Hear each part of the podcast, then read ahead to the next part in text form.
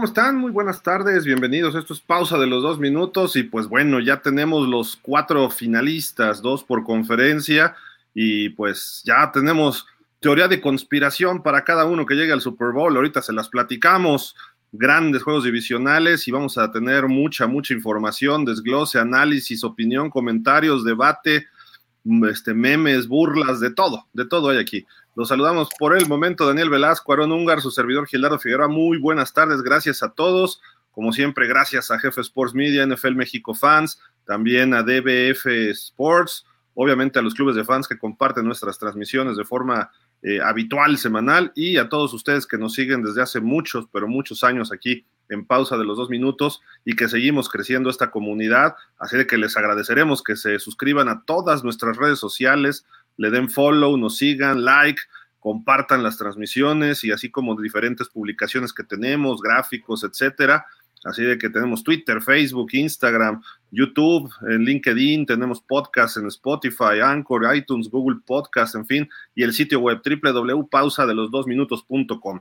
Y les agradeceremos, ¿por qué? Porque estuvimos en dos partidos en dos partidos de la ronda divisional. Ahí estuvieron Daniel Velasco en Detroit y también estuvo Arturo Galván en San Francisco. Vamos a estar en el Super Bowl por vigésima séptima temporada en pausa de los dos minutos cubriendo Super Bowls. Así de que pues muchísimas gracias a todos ustedes por su apoyo y su preferencia. Pero bueno, vámonos hasta un borroso Detroit. Allá atrás de Dani todo se ve borroso. No sé si me está fallando la vista, pero bueno, ¿cómo estás Dani? Muy buenas tardes, noches para ti.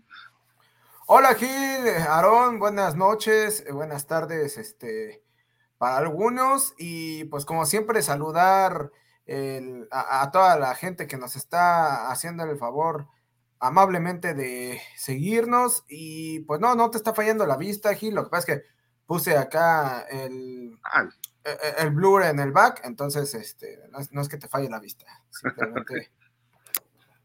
Dije, ya, ya, ya ando chochando, pero bueno. Vámonos hasta Hermosillo, Sonora, con el señor Aarón Ungar. ¿Cómo estás, Aarón? Buenas tardes. ¿Qué dices? ¿Qué, qué hay, Gil? Buenas tardes, Dani. Un saludo para ustedes y para toda la gente que nos está viendo y nos va a ver. Pues se acabó los juegos divisionales, Gil. La verdad que mucho de qué platicar. Tremendos partidos. Unos eh, parecían que iban a ser sorpresa, otros no. Pero al final ahorita, ahorita lo platicamos. Sí, pues hay, hay mucho, mucho que desglosar en este, en este programa. Cuatro partidos, eh, los cuatro, pues de alguna forma cerrados, excepto uno, la mitad, porque la, otra, la primera mitad estuvo, estuvo apretadón. Y es precisamente el primero. ¿Qué les parece si nos vamos por orden? Houston visitando a los Ravens, 34 a 10, gana el equipo de Baltimore. Lamar Jackson eh, falló solo seis pases en el partido, no lanzó muchos, lanzó 22 nada más, tiró poquito, 152 yardas, lanzó dos de touchdown, eso sí, pero tuvo 100 yardas por la vía terrestre y dos acarreos para anotación. Así de que Lamar Jackson eh, sigue cargando con este equipo incluso en la postemporada y ante una defensiva muy, pero muy sólida como la de los Tejanos, que, que hacía creer que el partido iba a ser muy cerrado eh, sobre todo porque la primera mitad me parece que se fueron empatados, ¿no? Al medio tiempo, no recuerdo exactamente. 10-10.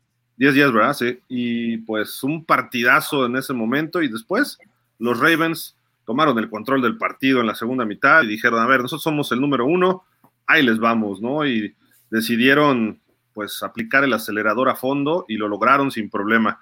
Eh, Dani, ¿qué podemos sacar de este partido? Desglosar o resumir, este, analizar? Pues vaya, creo que en términos generales, digo, los Texans empezaron bien el partido, eh, por momentos le apretaron bien, bien el juego a los, a los Ravens. Eh, en, la primera, en la primera mitad le compitieron eh, de forma adecuada, pusieron entre comillas hasta cierto punto eh, en aprietos al equipo local. Sin embargo, ya en la segunda mitad creo que salió a flote la experiencia no solo de los jugadores, sino también del staff de cocheo, que pues bueno, supieron hacer ajustes tanto del lado ofensivo como defensivo para destrabar el partido e inclinar la balanza hacia su favor Y pues bueno, eso al final de cuentas ayudó a, que eh, pues los Ravens pudieran establecer sus ofensivas eh, largas, se vieran dominantes eh, del lado defensivo y por otro lado también este, pues no solo se, se ampliara el marcador, sino que se, pudiera llegar a un punto en donde pues prácticamente eh, los, Texans se quedaban pues lejos de competir con los Ravens y, quedó claro, ¿no? El por qué el equipo de Baltimore finalizó como el mejor de la conferencia americana. Impusieron condiciones, Aaron, ¿no? Cuando, digo, no cuando quisieron, pero prácticamente eh, cuando dijeron tenemos que ponerle un pie en el acelerador, ¿no? Sí, así es, que esto fue en el cuarto cuarto, Gil. Hay que recordar que el medio tiempo terminó 10-10. La verdad que una sorpresa por parte de los Tejanos, aunque para mí, pues yo dije un principio que era mi caballo negro eh, para entrar por la americana, los Tejanos. Llegaron sin presión, se puede decir, hicieron pues de más, se puede decir que esta temporada llegaron a una instancia algo inesperado. La verdad que bien por los Tejanos, le dieron pelea.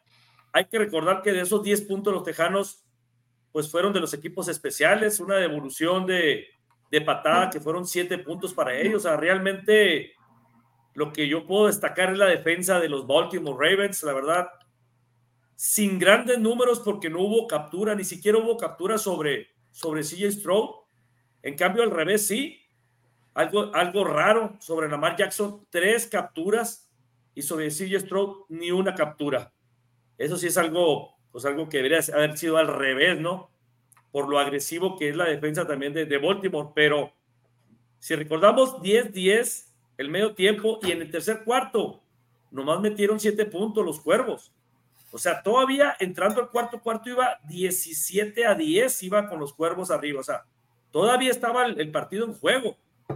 17 puntos sin respuesta también en el cuarto cuarto por parte de los Ravens, que es donde ya dijeron, ya, vamos a, finiquitar el, partido, le aplastan el, el acelerador y, dejan en el camino a unos tejanos que en realidad eh, muy, muy, muy sorprendentes. Un marcador de 34 a 10, pero que bien pudo haber quedado 34 a 3 si no es por esa jugada de equipos especiales por parte de los, de los eh, Tejanos antes de acabar precisamente el, segundo, el segundo cuarto, ¿no? Y además cuando iban 17-10 es donde en el cuarto periodo donde tú dices que toma el equipo el control de los, de los cuervos, hacen una serie ofensiva de más de 90 yardas. Y ahí es donde como que dicen, a ver ya, o sea, no puede ser. Eh, dejaron en escasas 38 yardas por tierra a los Tejanos. 175 por aire. Eh, si bien no lanzó intercepción Stroud, tampoco lanzó touchdown y completó 19 de 33. Su mejor corredor fue Singletary con 22 yardas. En cambio, los, los Ravens corrieron 229 yardas como equipo. Así es muy difícil ganarle en playoff al sembrado número uno y de visitante. Impusieron condiciones y sacan este partido. Lo mejor vino, pues obviamente al final, ¿no? Cuando Vemos Staying Alive de John Harbaugh echando un bailecito como de los años 70, el baile del cuervo. Eh, allá en el vestidor empiezan a, festejar y John Harbaugh está totalmente metido en su, en su papel y buen coach. Tiene otro equipo muy competitivo. Van a tener el primer, la primera final de conferencia en Baltimore como Ravens. La última final en Baltimore fue cuando estaban los Colts, hace 60 años, una cosa así. Entonces, eh, es interesante porque han llegado a dos Super Bowls, pero han llegado de visitantes. En Foxboro una y la otra, si no mal recuerdo, fue en Oakland. Entonces ahí están los Ravens escribiendo su propia historia. Eh, sería el tercer, el tercer equipo distinto de Ravens que pudiera llegar al Super Bowl, aunque el coach repetiría que es John Harbaugh. Llegó con Joe Flacco, el otro era Brian Billick, con Trent Dilfer, Ray Lewis, repitió Ray Lewis en los dos campeonatos que tienen los Ravens. Aquí nada más repetiría eh, pues de alguna forma John Harbaugh, porque es totalmente distinto este equipo al que fue campeón hace 10 años que curiosamente le ganó a los 49ers y se puede repetir 10 años después. Esto yo no lo veía que ocurriera si es que se, da el Ravens 49ers el Super Bowl. Justamente ocurrió algo así con Miami y Washington. Eh, jugaron en el 72, la del Super Bowl del 72 y del 82. Vamos a ver si se da eh, en este caso el de, el de Ravens contra 49ers, aunque sería 11 años después. Pero es lo más cercano, me refiero, porque Buffalo Dallas repitió años seguidos. Pittsburgh Dallas tardó 3, 4 años nada más en repetirse. Y luego hubo otro como 20 años después, ¿no? Una cosa así, como no, como 10 años después. Eh, no, del 13 al 30, son 17, 17 años después. Entonces pudiera ser uno de esos Super Bowls que se repitan, vamos a esperar. El que ganó Ravens hace 11 años estuvo muy interesante, porque es cuando se fue la luz después del tercer cuarto, ¿no? En, durante el tercer cuarto. Eh, y era el, el, el, Super Bowl, del Super Hard Bowl, le decían, ¿no? El enfrentamiento de los dos Harbaugh como head coaches. Y bueno, y hablando de las teorías de conspiración, Dani, este Aarón, ya todo el mundo está diciendo que si llega a Baltimore es porque van a apoyar a los Harbaugh, tanto en colegial como en profesional, para que escriban historia. Si llega a Kansas City, que el fenómeno Taylor Swift y que por eso la NFL la va a poner en el Super Bowl y curiosamente en Las Vegas. Que si llega a San Francisco es porque San Francisco ya se ha quedado en la orilla y le ha dado chance a muchos otros equipos. Entonces San Francisco merece estar en el Super Bowl y además el logo del Super Bowl trae el color de San Francisco y el de Baltimore y que si llega a Detroit es porque ya necesitaba la NFL un equipo nuevo en el Super Bowl. Escojan su teoría de conspiración. los juegos se tienen que realizar, ¿no? Eso es un hecho eh, y tienes que ganar. Y por poco vemos que un favorito pierde, ¿no? Pero en fin. Y otros datos de este partido. Lamar Jackson, en cinco juegos de playoff, tres de ellos ha rebasado las 100 yardas corriendo como coreback. En todos los demás eh, equipos del NFL y en la historia, solamente cuatro han rebasado las 100 yardas en 1187 juegos. O sea, para que veamos la diferencia que marca un Lamar Jackson en este, en este equipo y lo que puede hacer incluso contra defensivas de alto calibre, ¿no? Eh, en cinco juegos ha logrado esto, esta cifra es impresionante. Eh, no sé si quieran agregar algo más de este encuentro, pero me gustaría platicar también de los Texans. No sé, Dani, ¿qué podemos en qué podemos resumir eh, la temporada de los Texans y si quieres agregar algo de los datos que vienen por ahí de Baltimore los que mencioné. Pues mira, en el caso de los Texans creo que sorprende eh, hasta dónde llegaron, ¿no? Evidentemente sabíamos que iba a ser un equipo que iba a competir de mucho mejor manera de lo que hicieron la temporada pasada. Yo en su momento dije que no creía que se fueran a meter a los playoffs, pero que sí pensaba que iba a ser un equipo lo suficientemente incómodo como para estar peleando hasta las últimas semanas. Al final de cuentas yo me equivoqué, se metieron a los playoffs y, no solo eso, sino que eh, pasaron eh, por encima de unos, de unos Browns que pues habían cerrado muy bien la temporada, parecía que habían encontrado en Joe Flaco ese coreback que los llevara hasta, hasta el Super Bowl, porque hay que recordar que más allá de que los Browns se metieron como el 5, tuvieron la segunda mejor marca en la conferencia y, y pues bueno, al final de cuentas se toparon contra un equipo como los Ravens que sí, al menos el día de hoy está muy por encima eh, de los parámetros de los Texans.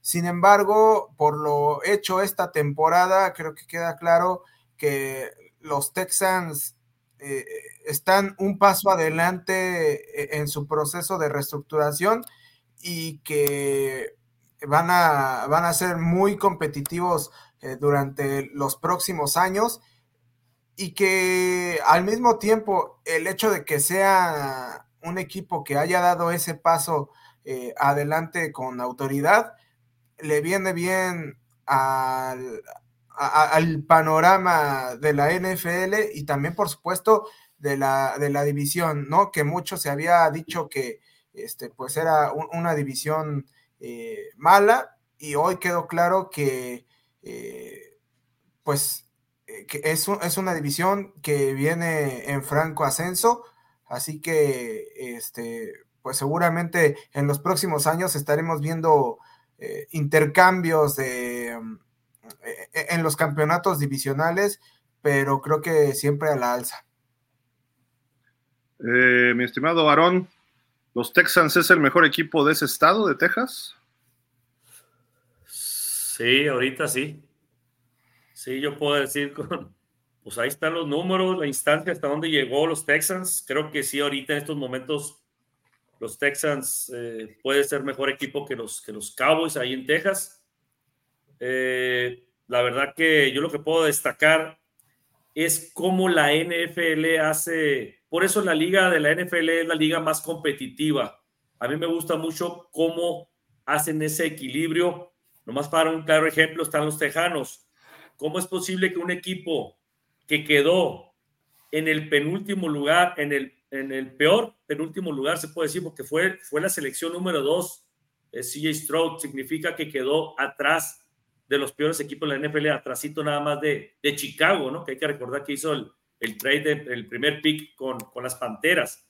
Entonces, si, si los Tejanos escogen en la segunda posición, significa que es el segundo peor equipo de la liga.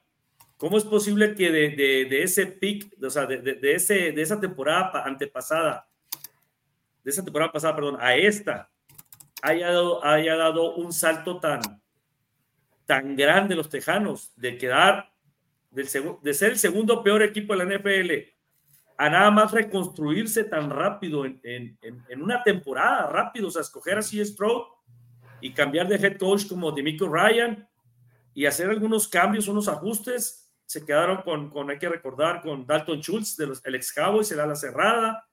Eh, la verdad, fue un cambio muy, muy, muy drástico a favor de los, de los Tejanos y eso es lo que yo puedo destacar de los Tejanos y de la liga. Eso, eso es lo suave de, de, de la liga, pues cómo, cómo hace tan competitivo de repente lo baja de nivel al mejor equipo y sube de nivel al, al peor equipo. Es una liga muy, muy competitiva. ¿Qué puedo decir de, de la cuestión de los Ravens, eh, la verdad, siempre he dicho que, los, que las defensas ganan campeonatos y, los, y las ofensivas ganan juegos, ganan partidos. Creo que la, la, defensa, una vez más, a pesar de que Lamar Jackson pues sigue siendo la persona pues, más importante en el equipo, se puede decir porque corre, corre, anotó, creo que metió una anotación como de treinta y tantas yardas, ¿no? Una de las corridas que dio ahí por el puro centro. Entonces, la defensa de Baltimore nos tiene acostumbrados como años anteriores, como bien dices, Gil, eh, aquellos, aquella, aquel juego contra los Hardbacks, los, los, dos Hardbacks con la luz, con Kaepernick.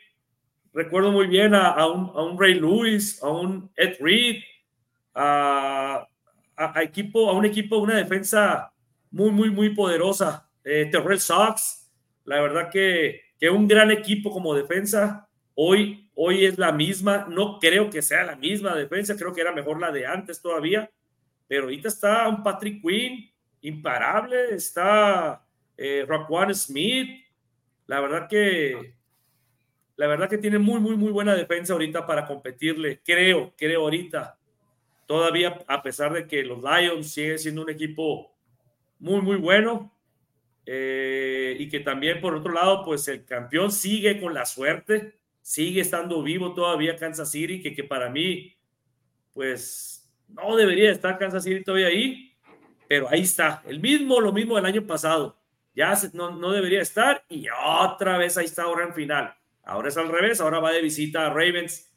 Creo que por la lógica debe ganar Ravens y por otro lado debería de ganar Niners, aunque me gustaría que ganara los Lions, pero bueno, ahorita ya entramos a ese tema entramos a ese tema, pero e, eso es lo que yo puedo destacar de, estos dos grandes equipos. Sí, los Texans, digo, nadie los imaginábamos en playoff, ¿no? La verdad. Eh, y no solo llegaron a playoff, sino que ganaron un partido y dieron batalla tres cuartos al mejor equipo de la, eh, de la americana. Eso tiene mucho mérito, aunque todavía no es lo que se busca, ¿no? El equipo, su idea es llegar al Super Bowl, tienen un quarterback estelar en sí, Stroud, que en su año de novato se vio bastante bien, hubo momentos brillantes, en general no cometí errores, empezó la temporada a tambor batiente. El juego de playoffs, si bien no fue algo tan, tan relevante en números, se estaba enfrentando una gran defensiva, pero él hizo lo que pudo y obviamente les falta experiencia.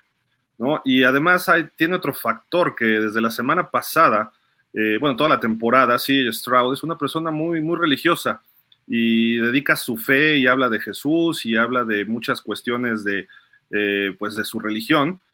Y al parecer, no estamos seguros, pero se ha puesto en redes que en una entrevista con CBS Sports le cortaron cuando él hablaba de Jesús o de Jesus Christ, ¿no? Como dicen. Y a partir de ahí todavía se hizo más grande esta, eh, pues esta cuestión. Y le preguntaron, acabando el partido, este, sobre su fe, ¿no? La fe de C. Stroud. Y varios jugadores alrededor del NFL se han acercado a él para expresarle todo lo que aprecian de sus menciones de Dios y expresando su, su amor por Jesucristo. Y él, él dice, no lo estoy haciendo para verme cool, lo hago porque es lo que me pidió hacer eh, Dios, ¿no? Entonces, todavía como que lo tratan de cuestionar y él duplica y dice, voy, voy más para allá y es muy válido, este, no sé, hay gente que lo puede criticar, hay gente que lo puede eh, alabar o que puede estar de acuerdo, eh, pero a final de cuentas eso no es tan importante, lo importante es que él juega como juega porque tiene fe en sí mismo, ¿no? Y da resultados y creo que va por buen camino.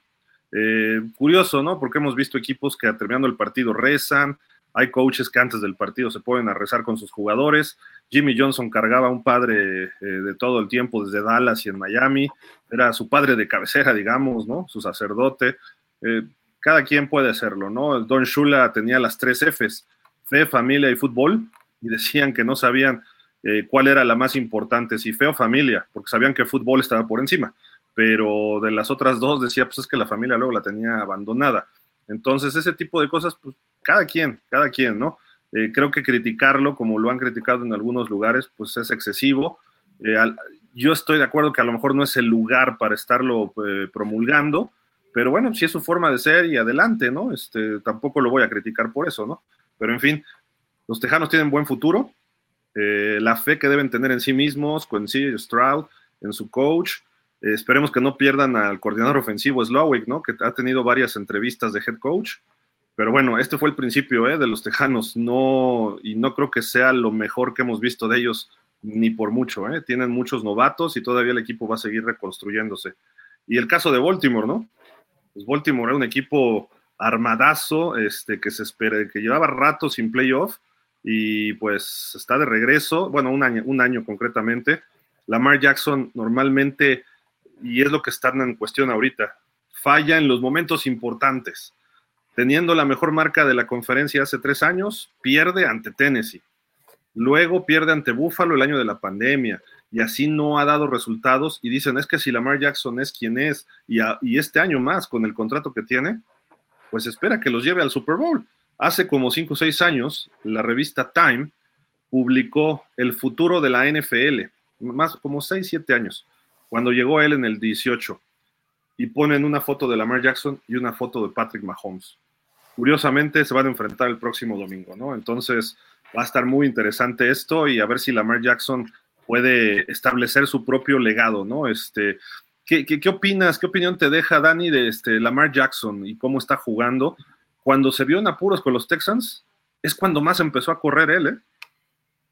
Sí, de acuerdo. Eh, digo, creo que ahorita sí ya se empezó a ver a un Lamar Jackson que poco a poco empieza a dejar a un lado el acarreo de balón como primera opción. Creo que sí está intentando buscar eh, conexiones por la vía aérea antes de tomar la decisión y justamente aprovechando su habilidad, salir por piernas. Eh, esperemos que esto lo mantenga y no sea solamente cuestión de que esta temporada estemos viendo eh, esa faceta de Lamar Jackson, ¿no? Creo que si mantiene esta, esta tendencia puede tener un crecimiento importante y, y bueno, eh, puede consolidarse como un coreback eh, realmente versátil.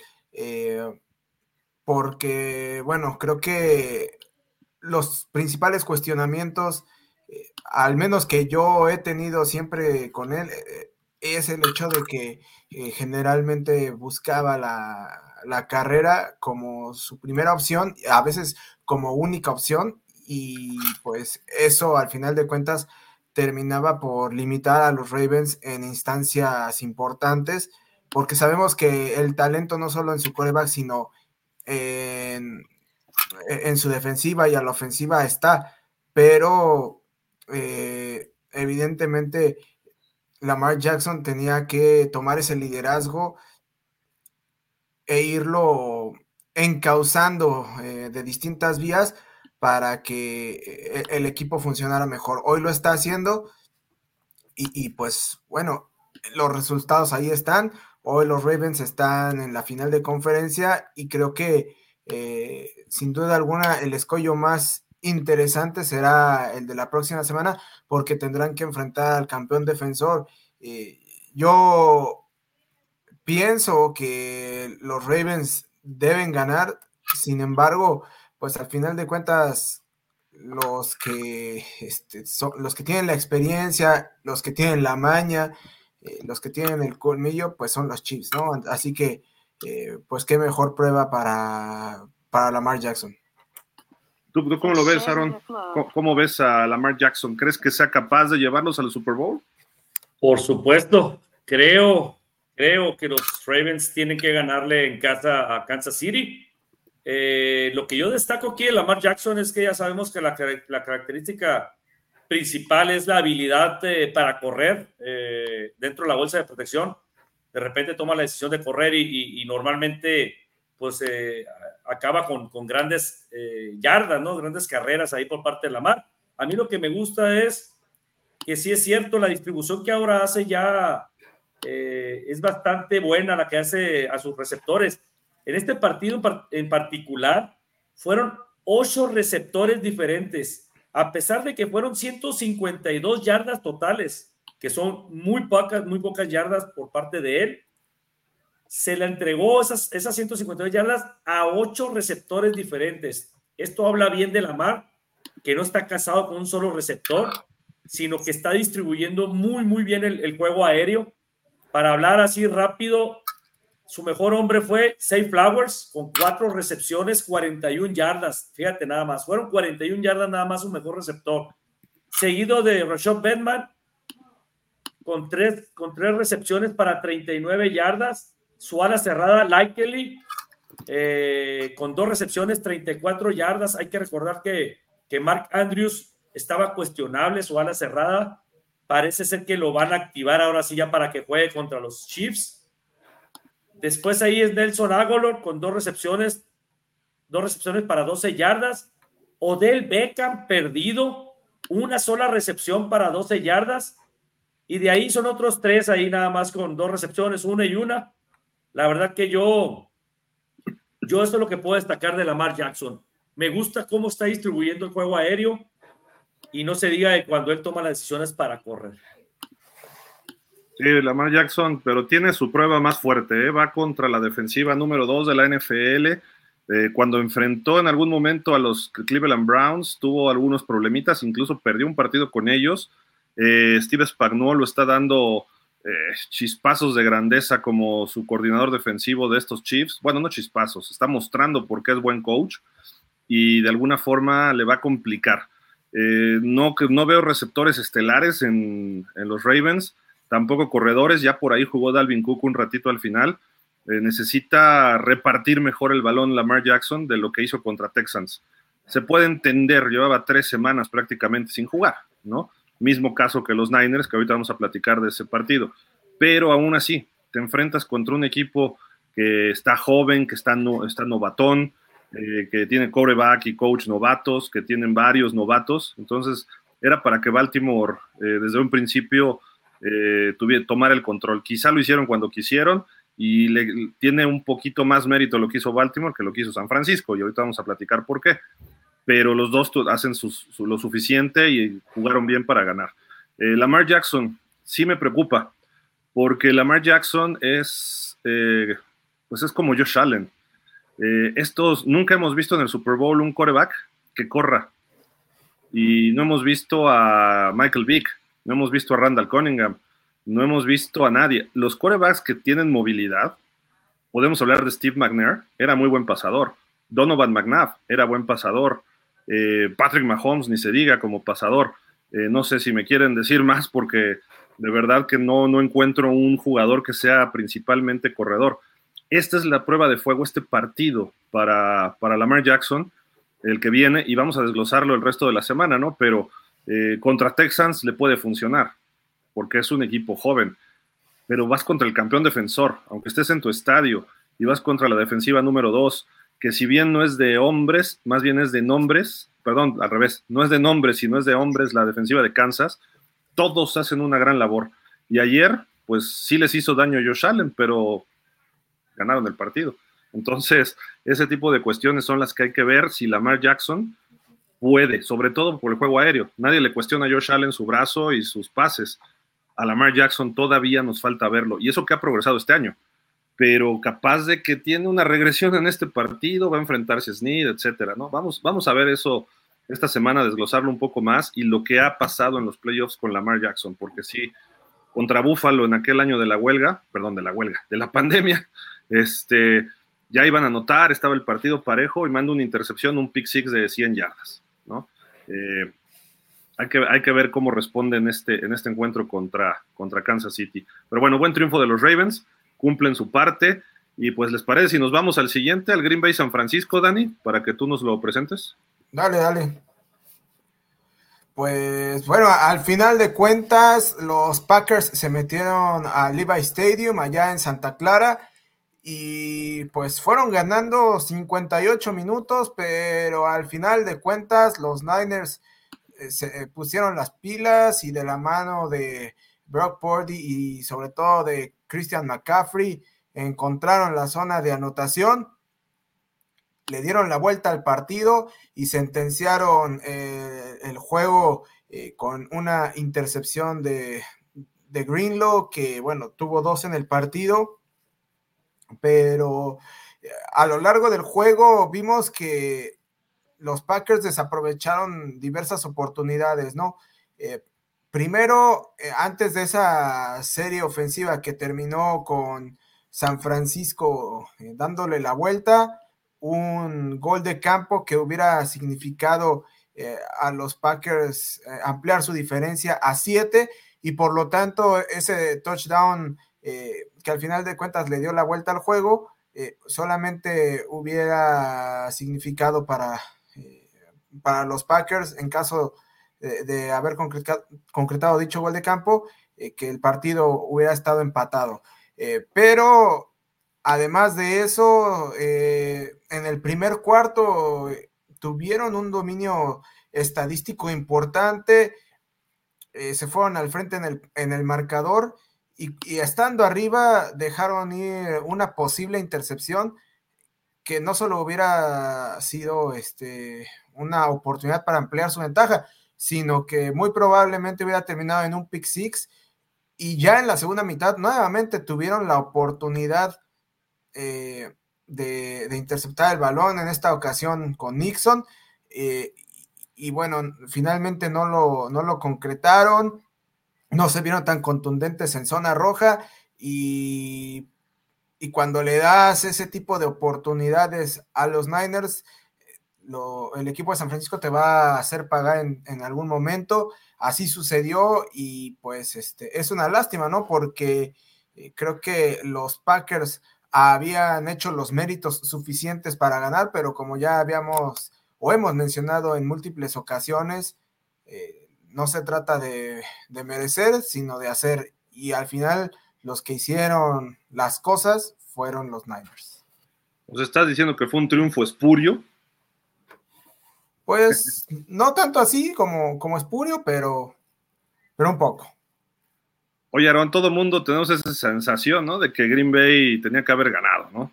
Y dejó ir las oportunidades. Lo que le salió bien la semana pasada contra los Cowboys hoy no pudo concretarlo porque corrieron bien el balón. Jordan Love iba muy bien hasta el tercer cuarto. Eh, la defensiva conteniendo a una ofensiva explosiva otra vez. Eh, más o menos iba lo mismo como para tener otro 27 o 21-0 y nada más sacaban golecitos de campo en la primera mitad. y fallaron en otra situación en zona roja, ¿no? Eh, estás muteado. Así es como, como dice Dani, este, si fuera cuestión de merecer, la verdad que pues sí, los, los Packers era para que, que hubieran ganado este partido. Este, había gente que, que conozco yo de los, de los aficionados de los Niners, pues nerviosos, ya casi, ya casi con las caras ya pues derrotadas, ¿no? De que iba, iba a perder. Aquí lo que yo puedo destacar es el equipo que cometió menos errores pues fue el que ganó. Y por otro lado, la suerte de, un campeón, se puede decir, por parte de los Niners. Hay que recordar que a Brock Purdy hubo dos balones que les pegó en las manos a los defensivos, claramente pudieron haber sido interceptados sin ningún problema. Dos, dos, dos, que hubieran cambiado el rumbo del partido, a diferencia que al revés, las dos intercepciones que hubo por parte de Jordan Love, bueno, la última es porque ya estaba, pues ya muy forzado, ¿no? Pero el, que él tiró, que le rebota atrás al receptor y que le cae las manos a, a Grillo, pues ahí ya les generó puntos.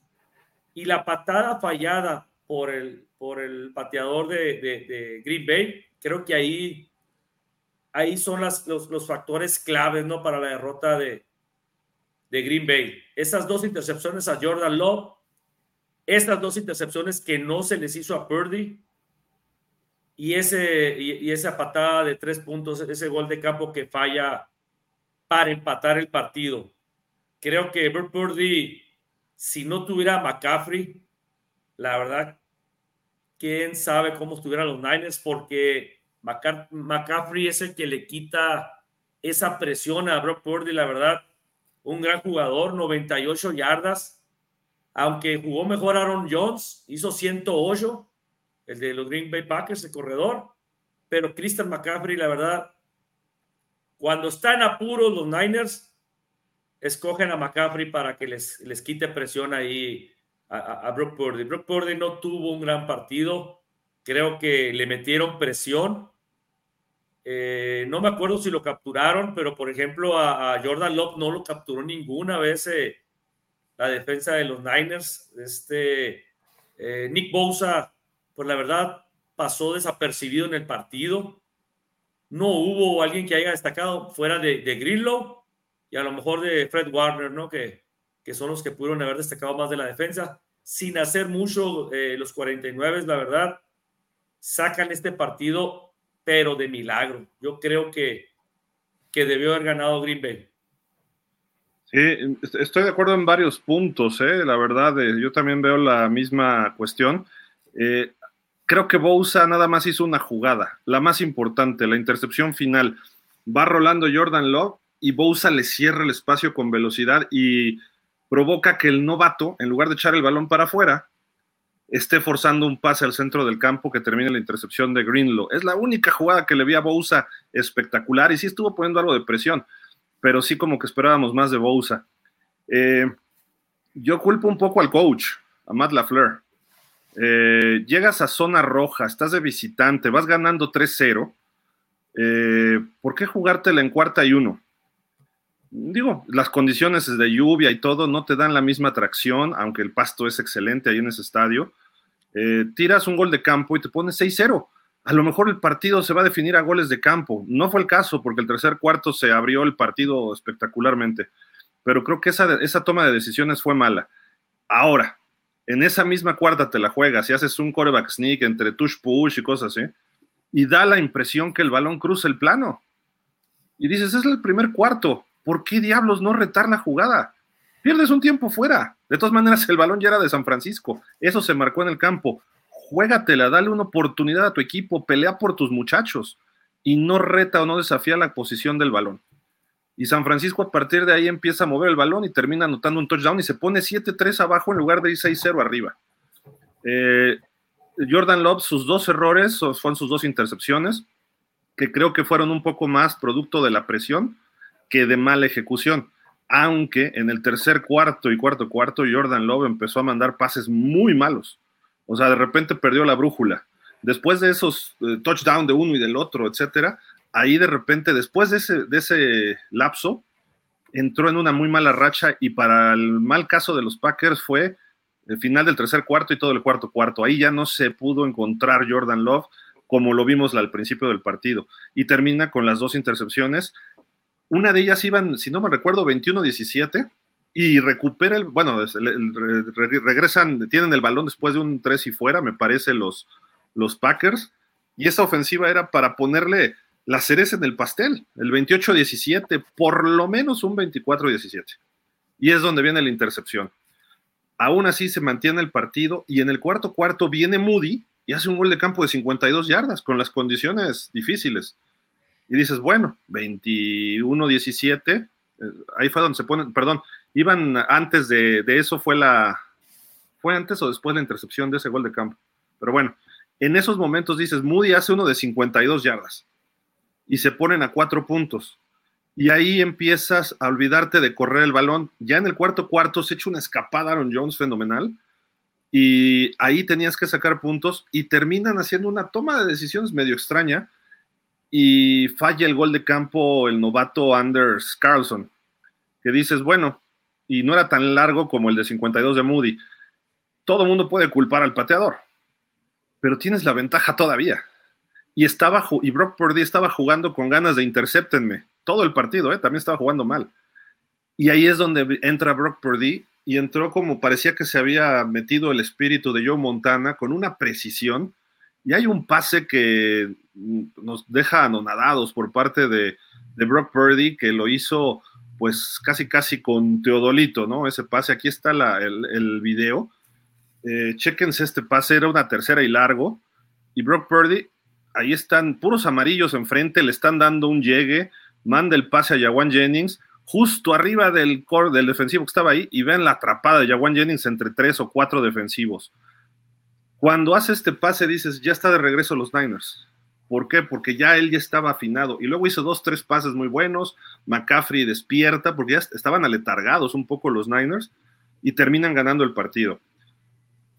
Mm, yo creo que le pesó la novatez, y no porque sea novato como tal, sino su primer año de titular a Jordan Love, y se volvieron a chamaquear, eh, Kyle Shanahan se volvió a chamaquear a Matt LaFleur, que está 3-0 sobre él en playoff, incluyendo a Rodgers, incluyendo a ahora a Jordan Love. Eh, los dos eran parte de aquel staff de los Redskins del 2011, antes estuvieron, me parece que en Houston, Luego se lo llevó a los 49ers Kyle Shanahan y de ahí lo nombraron eh, head coach en Green Bay. Y lo ha hecho bien la Fleur, pero obviamente no ha superado al maestro, ¿no? El maestro es Kyle Shanahan y yo sí culpo bastante a Matt LaFleur porque la, última intercepción tú le dices a Jordan Love, si no está el pase en tercera y nueve, no lo arriesgues, échalo para afuera. O sea, no, no, no pongas en riesgo el balón, porque nada más ibas por tres puntos para empatar y tenías todavía un tiempo fuera y estabas en tercera, no era una cuarta oportunidad. Todo el mundo lo compara con lo que hizo Brett Favre en un juego de campeonato con los Vikings. esa era la cuarta y era tercera, todavía esa también, pero no estaban en zona de gol de campo. Y aquí creo quizá Jordan Love podía haber tenido una oportunidad más para tratar de acercarse. El caso es que mandó un pase malísimo, que a lo mejor si le sale bien el pase, pero en esas condiciones no puede ser así. Échalo para afuera y vive una última jugada. Ya en esa cuarta oportunidad, pues sí, tiras a, si no hay nada, pues lo tiras a donde veas más amarillos, ¿no? Eh, creo yo que le pesó la, la juventud, eh, y no solo en esa jugada, sino en varias durante el partido, tuvo decisiones que a lo mejor no se ven mal, y todo el mundo va a decir merecía, pero sí falló él en momentos importantes. Y creo que también le pesó un poco esto, que históricamente los últimos tres quarterbacks, en sus primeros playoffs, Brett Favre no calificó a la postemporada. Aaron Rodgers no calificó a la postemporada y empezaron a hablar que Jordan Love estaba mejor que ellos en su primer año, porque ya los llevó a la ronda divisional, quizá ya se estaba viendo en el Super Bowl, quizá creía ciegamente que le iba a ganar a los 49ers y que tenían con qué, y en realidad lo hicieron muy bien. Su plan de juego era el correcto, pero también San Francisco pues es el mejor equipo por alguna razón. Y ojo, ahí los Niners, los equipos grandes no siempre juegan de lujo un partido, pero encuentran la forma de ganar. en casa de visitante, y ahí vamos a hablar de Kansas City también. No importa, ahora sí que haya sido como haya sido, diría el clásico, aquel presidente, ¿no? Que dicharachero, eh, pues sacas el partido. Así hemos visto a grandes equipos en la historia, y después de un partido malo, normalmente viene un latigazo hacia arriba, ¿no? De estos equipos grandes, porque no quieren repetir eso. Y lo comentaron todos al final del partido, ¿eh? ahí vimos las entrevistas que hizo Arturo Galván al final del juego, y obviamente todas ellas hablaban los jugadores de eso. No sé cómo, pero ganamos, y lo importante es ganar. Y ahí están en la final de conferencia por cuarta ocasión en, cinco años. Vamos a ver si esta, han perdido dos de ellas de visitante, y ganaron la que fue en casa. Tienen esa ventaja ahorita y creo que salen ya hasta por siete puntos, una cosa así de favoritos, ¿no? Pero bueno, eso es San Francisco y Brock Purdy, todo el mundo lo critica. ¿Qué hubiera pasado? Vamos a suponer un caso hipotético, Dani, que Green Bay hubiera estado arriba y Brock Purdy hubiera tirado la intercepción contra Green Bay, la que tiró Jordan Love al final. ¿Qué estaría diciendo todo mundo ahorita? ¿No? O sea, ¿cómo estaría la presión y las críticas sobre Purdy? En cambio, con Jordan Love, yo lo que veo, todo mundo, ay, bueno, qué bárbaro, jugó muy bien. Eh, y, o sea, somos muy condescendientes con Jordan Love y a Purdy con todo.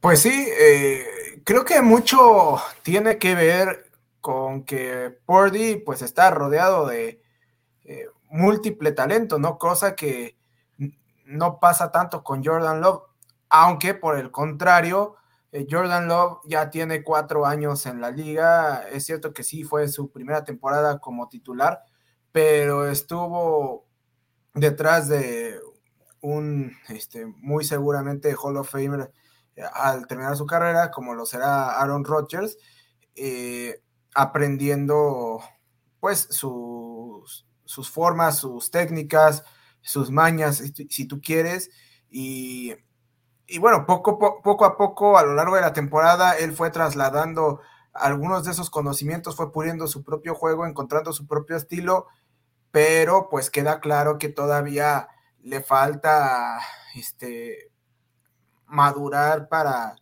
para, llegar a, mayores instancias. Y, pues bueno, eh, habrá que ver si, si continúa esa e-, ese buen desarrollo que se le vio en la parte final de la temporada y se termina consolidando como un coreback estrella como lo ha tenido Green Bay este, en los últimos años. Pero fíjate que algo muy chistoso, ¿no? Los números de Jordan Love al final de la temporada fueron parecidones a los de Purdy. Obviamente Purdy fue el campeón pasador en rating, Aaron, pero pues lo seguimos criticando. E incluso me, me agrego, ¿no? En esa lista Quizás porque sea el Mr. Irrelevant, quizá porque él en San Francisco la expectativa es la excelencia para un coreback. Digo, en Green Bay no se quedan atrás, ¿no? Pero eh, creo que son dos de los equipos que mejores corebacks han desarrollado en los últimos 40 años, ¿no? Pero a final de cuentas, ¿a qué se deberá esa crítica? Pues a veces hasta discriminatoria contra Brock Purdy por haber sido el último de los últimos, ¿no? Pues mira, eh, tú lo dijiste ahorita, las expectativas de los Niners contra las expectativas, hablando de esta temporada, de los Packers, pues es, es, era muy diferente, ¿no? Entonces, la expectativa de los Niners es llegar al Super Bowl. O sea, si no llegas al Super Bowl, es un fracaso, se puede decir, para los Niners. Y para los Green Bay Packers, no. Los Green Bay Packers eran como los Tejanos en la americana. Si pasaste playoff y logres lo que logres, lo vas a criticar menos, pues. Entonces, por, por, por, haber, por haber hecho esa derrota y más que Jordan Love era su primera campaña completa, entonces hasta donde llegaron y hasta donde le pegaron a los Niners porque pudieron haberle ganado al mejor equipo de la Nacional, pues no puedes criticarlo por una jugada al final, que sabes bien que esa jugada es muy normal que muchas veces te, te intercepten. O sea, por más bueno que sea un mariscal y que tengas experiencia, estás forzado a tirar un pase no es tan sencillo como decir, como dices Gil, es que pues tiras para afuera y que sea cuarta y nueve. A veces eh, somos muy duros y juzgamos las jugadas, pero no hay como estar ahí haciéndola y vas a ver que pues es muy diferente. Pues entonces, si él, y él se sentía confiado en hacer eso y ves a Nick Bosa que viene pues detrás de ti y, y quieres tirar un pase, digo, Muchas veces tú ves a, el campo abierto y crees que tu receptor está solo, pero ya te están cazando, pues tú sabes que vas a tirar y los defensivos, los profundos, ya te están cazando, sabes que vas a aventar el balón. Por eso fue la intercepción más que todo con, Jordan Love. La primera fue por un desvío de su receptor, porque fue atrasado el pase, le mal pase las manos, mal pase de, Jordan Love. Yo puedo, yo puedo decirte que la primera intercepción sí fue culpa de Jordan Love. La segunda ya fue forzado, ya no había de otra. Entonces, las expectativas son mucho más altas de, de Niners. Si hubiera sido Purdy el que hace ese error al último, pues las críticas hubieran sido mucho mayores, ¿no? Porque, porque se supone que Brock Purdy pues tiene más madurez, eh, ya había llegado a esas instancias, el equipo que tienes, pues se supone que es un mejor equipo, el mejor de la nacional, entonces eso es como yo comparo uno con otro en esa jugada, ¿no? Correcto, pero bueno, al final de cuentas Jordan Love lo tiene que madurar, aprender y ver si puede dar el siguiente paso a partir de la siguiente temporada. Brock Purdy está otra vez en una final de conferencia. Eh, esta temporada ha mostrado pues cierta consistencia. De repente sí tuvo un bajón, pero el resto, los tres derrotas de los Niners por ahí a media temporada, cuando le faltaron sus estrellas, se vio ciertas carencias de él, ¿no? No pudo echarse el equipo al hombro, pero sobre todo cuando no estaba Trent Williams, ¿no? Pero en general se ha visto consistente por D, por eso fue el campeón pasador. Creo que hay que darle su mérito correspondiente, porque aunque tengas todo lo que tienes, tienes que colaborar y tienes que hacer lo tuyo. Es el caso de Tua en Miami. Todo mundo dice que Tua es un super coreback élite. Dices, no es coreback élite, pero hay que darle su responsabilidad, su, punto de responsabilidad. Lo mismo con Purdy. Tú puedes tener a Yuk, puedes tener a Divo, a Kittle, a McCaffrey, y pues no, no pudo Trey Lance, ¿no? No pudo este Garópolo al 100%, aunque era consistente. Y dices, pues este jovencito Purdy, ahí la lleva, tipo Tua, que son corebacks de check down, que casi no son muy arriesgados. Hizo un pase de touchdown con Kittle fenomenal, rolando, y decías, oye, este parece Joe Montana. Y yo he dicho varias veces, tiene movimientos muy parecidos a Joe Montana. No significa que sea Joe Montana, le falta pero cómo se mueve, cómo se mueve en la bolsa, cómo se desliza cuando va rolando y esa facilidad para deshacerse del balón cuando va rolando, pues se la hemos visto solo al 16, ¿no? Entonces digo, creo que hay detalles que hay que reconocerle y apenas está en su segundo año. Si este año llegan al Super Bowl los Niners y lo ganan, aunque tenga un mal juego, digo, Russell Wilson ganó un Super Bowl y a pesar de él, digo, no jugó mal, pero tampoco jugó bien. Ben Roethlisberger cuando ganó su primer Super Bowl, todo el mundo así como que casi regala el juego con una intercepción, ¿no? Y todo el mundo así como que dices, pues ganaron a pesar de mismo Tom Brady, su primer Super Bowl. Entonces, no, estoy diciendo que va a ser como ellos, que va a ser Hall of Famer. Montana, su primer Super Bowl, apenas lanzó un pase de touchdown. Y hubo méritos defensivos en ese partido que le ganaron a Cincinnati. Entonces, digo, creo que sí se le está juzgando de más a Brock Purdy pero pues todavía le falta demostrar, ¿no? Este, sobre todo este juego que sigue, está en casa, tiene todos los factores a favor y a partir de ahí, pues el Super Bowl ya será otro, este, como dicen, otra, otra historia muy distinta, ¿no? Pero no sé si quieren agregar algo más de este partido. A mí me, gustó, sí me queda la sensación de que Green Bay lo dejó ir y no solo por el mal juego de Purdy, ¿no? Sino en general los, los Niners, no sé si entraron desencanchados, igual que Baltimore al principio, o confiados. Eh, y además se repite el script, ¿no? Ya están diciendo, no, es que también las teorías de conspiración.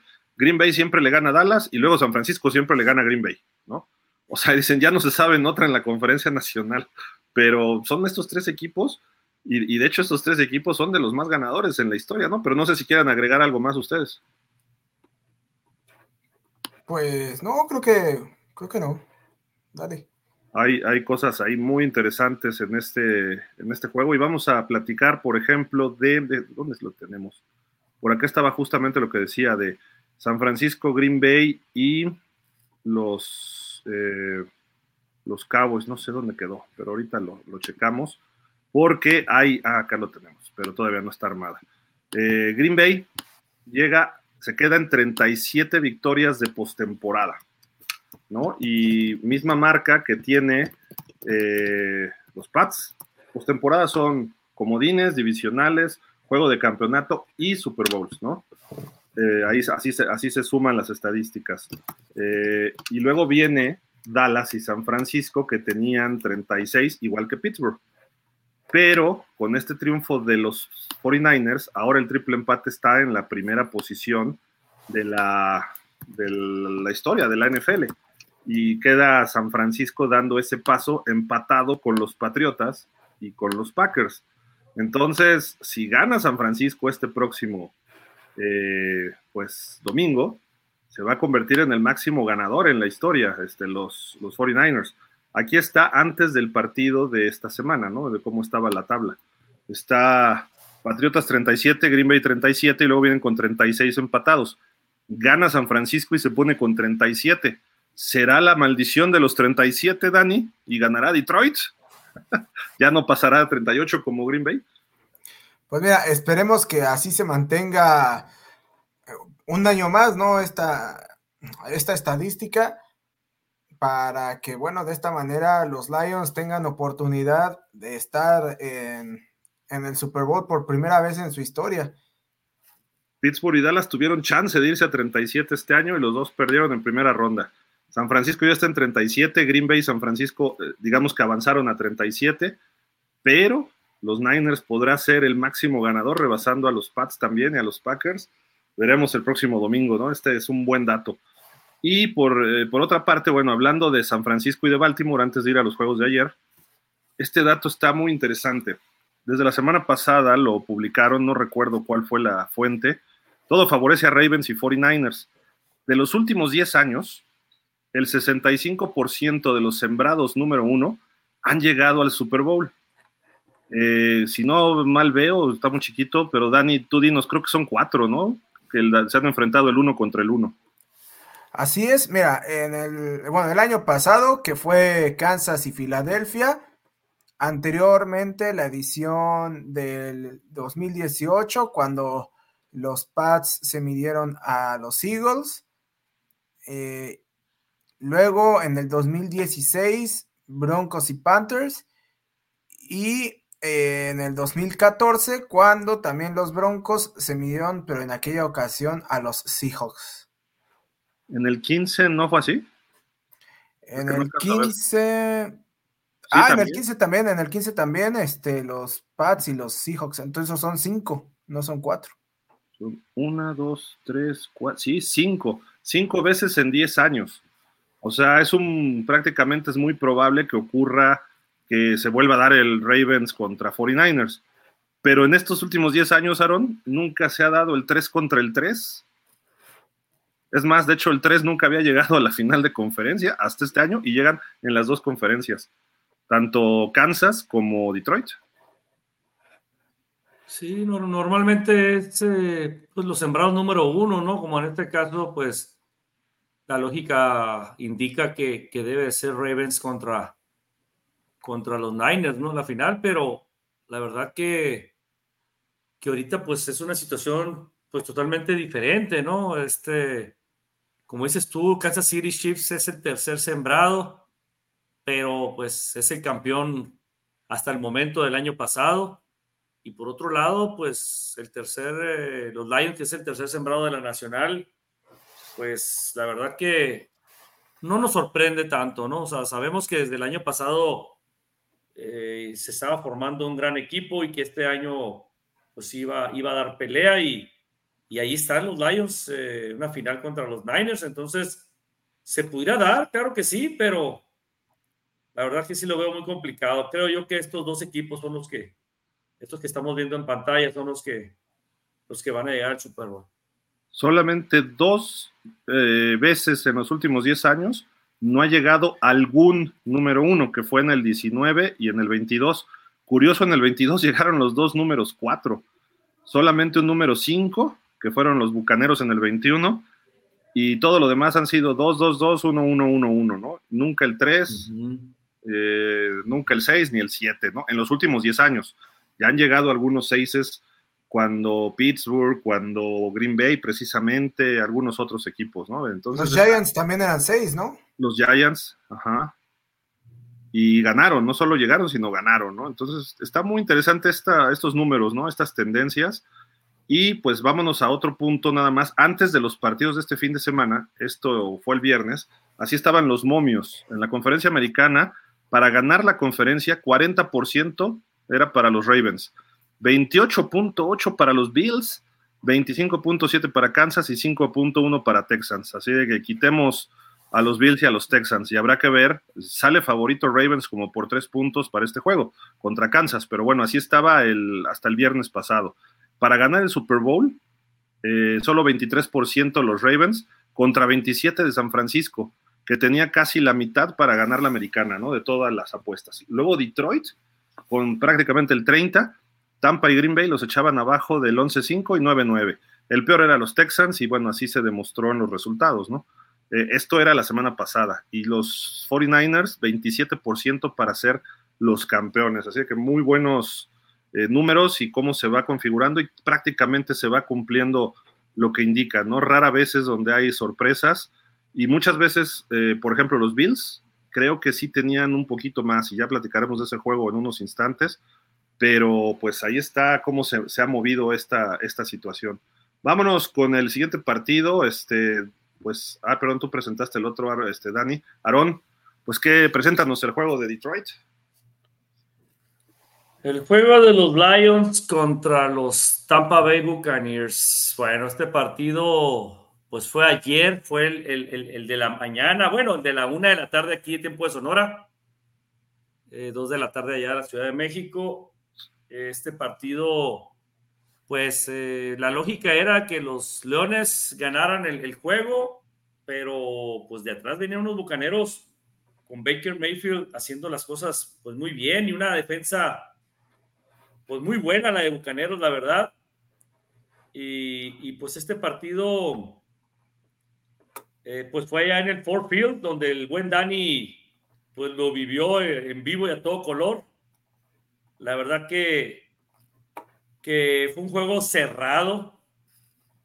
La verdad que yo, yo sí pensaba que a lo mejor en momentos Tampa le podía pegar a los Lions, pero pues Dan Campbell igual como se portó un poquito ya más, ya menos agresivo, ¿no? Dan Campbell como, como nos tiene acostumbrados, a veces que, que sí peca de, de, agresividad Dan Campbell, pero creo que este partido eh, eh, jugó más conservador. Hay que recordar que hubo una jugada ahí ya para anotar y no pudieron y en lugar de irse por la cuarta, se fueron por el gol de campo, o sea, situaciones por, que se fue por la lógica y no por, por ser tan agresivo, ¿no? Este, un, un de este, verás, déjame checar nada más rápido las estadísticas, por ejemplo, de, de Jared Goff, dos, dos anotaciones, cero intercepciones, 287 eh, yardas totales, un buen partido de, de Jared Goff y de, y de Amir Gibbs, el corredor, muy bien por él, 74 yardas eh, terrestres, 8.2 eh, por acarreo. Detrás de él Montgomery con 33, pero sí, la verdad, Yamir Gibbs fue el, fue, el que explotó ahí el juego terrestre por parte de, de los Lions. Y un Amon Razan Brown otra vez, eh, acostumbrándonos siendo el mejor receptor de, de los Leones con 77 yardas totales, pero atrasito la porta, la verdad que el ala cerrada novato dio un partidazo con 65 yardas totales. Eh, la verdad que sí me tiene sorprendido este novato, la porta. Creo que el otro año viene mejor y más fuerte el jugador con mucha confianza. Eh, por otro lado, pues eh, fueron algunas capturas por parte de la defensa, fueron tres y media capturas de la defensa sobre el panadero Baker Mayfield. La verdad que los Leones muy agresivos con Hutchinson, con Anzalone. La verdad que también un gran jugador. Una intercepción de Garner Johnson ahí también sobre, sobre, sobre Baker Mayfield.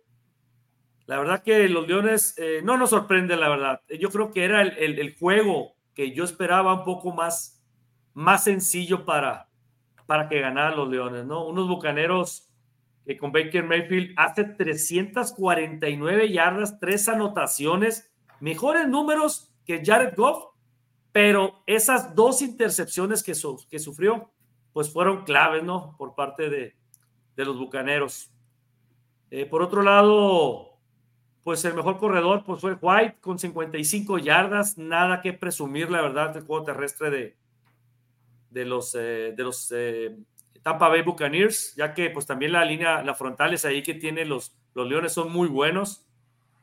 Excelente Mike Evans, también como nos tiene acostumbrados, casi 150 yardas, 147 yardas para ser exactos, 18 yardas por pase de promedio.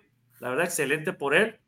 Y por otro lado, nada más capturaron dos veces al señor Jared Goff. La verdad, un partido interesante, pero se lo tenía que llevar los Leones y así fue en casa. ¿Sabes qué me tiene sorprendido? me tiene sorprendida la fanaticada, cómo se veía en el Ford Field. Que Dani nos platica un poco de eso porque estaba muy, pero muy metida la gente, estaba muy, muy motivada. La verdad que, que me gustó eso de, la afición. Creo que los cuatro partidos fue lo que más me, me, gustó en, la cuestión de la afición, ¿no? fuera de lo de Kelsey, de Jason Kelsey que se brinca la ventana y se pone a tomar ahí con, con la, con la Bills Mafia y todo el asunto ahí, creo que, creo que la, la, de los, de, los, eh, de los Detroit Lions estaba muy, muy, muy comprometido con el equipo ahí. Y por ahí se escucha, Gil, que, que hasta están pensando en contratar por un día, ¿no? Al señor Barry Sanders en caso de que llegaran a, al Super Bowl para, para que tenga su anillo ahí de, de campeón.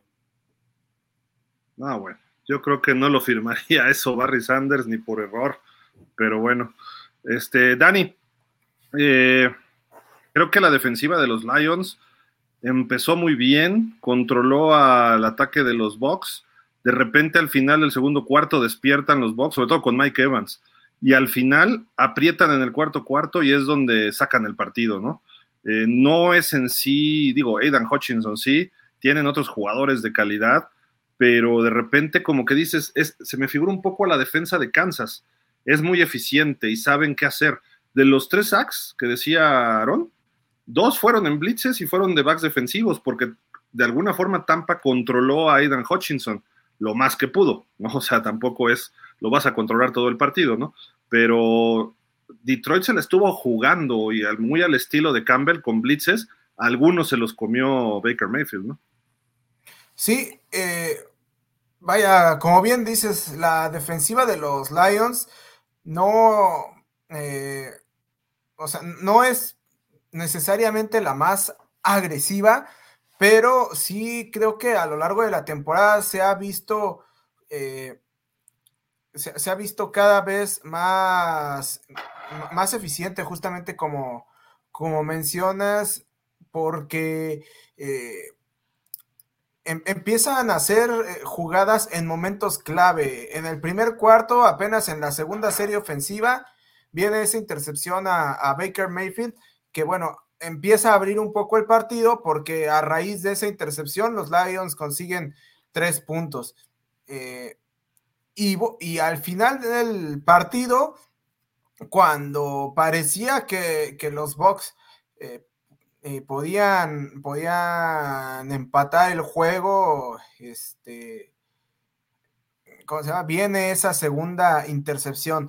O incluso, eh, previo a eso, eh, hay que recordar que los, este, que, los Bucks hacen el touchdown, tienen la oportunidad de quedarse a siete puntos, pero Todd Bowles decide ir por dos puntos en lugar de, en lugar de uno para tratar de ponerse a seis. Eh, sin embargo, en esa jugada también la defensiva este, se faja, no permite la conversión y obliga a, los, a, los bucaneros a que este, para anotar, digo, para empatar tuvieran ya forzosamente que conseguir la conversión. Oye, e, insisto. Todd Bowles hizo un Dan Campbell, ¿no? Pues. Eh, Como contra no, Que se la jugó y no le salió. Ah, bueno, sí, en, ese sentido sí. Este, pero, pues bueno, eh, al final de cuentas, te digo, lo que ha, ha caracterizado a esta defensiva de los Lions es que si bien no, no, se la, no es que todo el partido este, puedas ver highlights de ellos, sí los highlights, los highlights que observas son en los momentos este, más álgidos de los partidos. Entonces, creo que eso empieza a jugar muy a favor de los Lions. Y como bien decía Aaron, eh, ahorita la ciudad está súper, súper metida con el equipo. Este, cada vez empieza a haber una mayor, ya no digamos esperanza, creo que confianza y certeza de que los Lions eh, van, a, van, a, ganar el próximo partido. Es cierto que tienen un, rival este, muy fuerte en los Niners, pero creo que tan crecida está la confianza de la gente en su equipo que bueno, el próximo domingo va a haber una fiesta en Fort Field eh, para ver el partido ahí este, eh, mientras esté celebrando. Y bueno, obviamente vamos a estar ahí presentes en, Fort Field y pues ya les estaremos presumiendo cómo está el, el, ambiente, ¿no? Según se vaya desarrollando el partido. Pero digo, independientemente de lo que suceda, esta ciudad creo que necesitaba algo así. Y justamente al final del partido, Dan Campbell en algún momento durante la conferencia de prensa mencionó que este equipo ha adoptado esa, eh, esa esencia o esa filosofía de trabajar duro este, que tiene la gente de Detroit, eh, esa capacidad de de creer en sí mismos, de reconstruirse y, de sacar adelante las cosas. Eh, eh, Detroit como equipo eh, estaba en un momento en donde se encontraba completamente en ruinas. Era un equipo sin espíritu, sin alma, realmente sin identidad. Y el trabajo de Dan Campbell ha logrado que justamente exista una, una unidad y exista una, este, un balance entre el espíritu de la ciudad y lo que él pretende con su equipo, que es siempre ser competitivo y estar peleando este, al máximo nivel. Curioso, Dan Campbell era la cerrada de Detroit en aquella temporada del 2008 del 0-16. Eh, fue parte de ese equipo, lo sufrió, lo vivió, lo lloró, le dolió, etcétera. Y curiosamente, en el 2008 estaba la crisis económica en Estados Unidos muy fuerte y es cuando viene el bailout, el rescate de, las, de la industria automotriz en Estados Unidos también, a consecuencia de ese año, no tanto en el 2008, fue más como 2009. Y empezó el rescate de los Lions, pero en fútbol. Eh, viene Matthew Stafford, llega Calvin Johnson, llegan algunos playoffs, eh, le roban un partido por ahí en un estadio, un egodomo. Este, después se quejan los Cowboys, ¿no? De que les robaron en Green Bay, pero primero ellos habían hecho la suya con los árbitros. Este, y de repente otra vez se desaparecen un poco hasta que llega Dan Campbell. Fallece William Clay Ford, se queda su esposa Martha Firestone Ford con el equipo. Eh, yo siempre he dicho, tenían motores Ford y llantas Firestone y con eso se unieron estas dos familias en ese matrimonio y justamente eh, funciona en tres años, ¿no? Creo que tuvo tres o cuatro ganados su primer año, luego nueve y ahorita ya tiene, está en la final de conferencia. La segunda, bueno, la primera desde 1991 y es la segunda en la historia de la NFL que, para los Lions desde que existe el Super Bowl. Su último campeonato fue en 1957. Creo que todavía los Beatles ni siquiera tenían éxito. ¿no? Todavía por ahí andaba el rock and roll, había otras cosas, existía un tal Bobby Lane eh, como quarterback de los Lions, en fin. Y no ganaban dos juegos consecutivos de playoff desde ese 57. Ahorita ya tuvieron dos en casa y yo sé que Aaron odia a los Packers por la semana pasada y Danny los odia por esta semana, porque si hubieran ganado los Packers, la final sería en Detroit. Entonces, En la final ahí. No, no, sí, y, para complementar justamente ese dato que decías, Gil, la última vez que los Lions ganaron dos partidos de playoff consecutivo, eh, que como dices fue en 1957, salieron campeones. Entonces, pues, este, eso es una cuestión a tener en cuenta en favor de los Lions y no descartarlos nada más así como así, más allá de que evidentemente los Niners sí salen como favoritos para el próximo domingo. Me, gustó el speech de Dan Campbell, bueno, ¿cuál speech de Dan Campbell no nos gusta, no? Eh, pero dice, ya logramos dos victorias, dice, festejenla, pero nos faltan dos y entrega el balón a Derrick Barnes, quien hizo la intercepción al final. Y la paciencia está redituando tanto para los dueños, Marta Firestone Ford y su hija, estuvieron a nada de despedir a Dan Campbell hace dos años. Eh, la paciencia de Derrick Barnes esperó tres años para una intercepción y esta intercepción asegura el boleto para la final de conferencia primera, decimos desde 1991.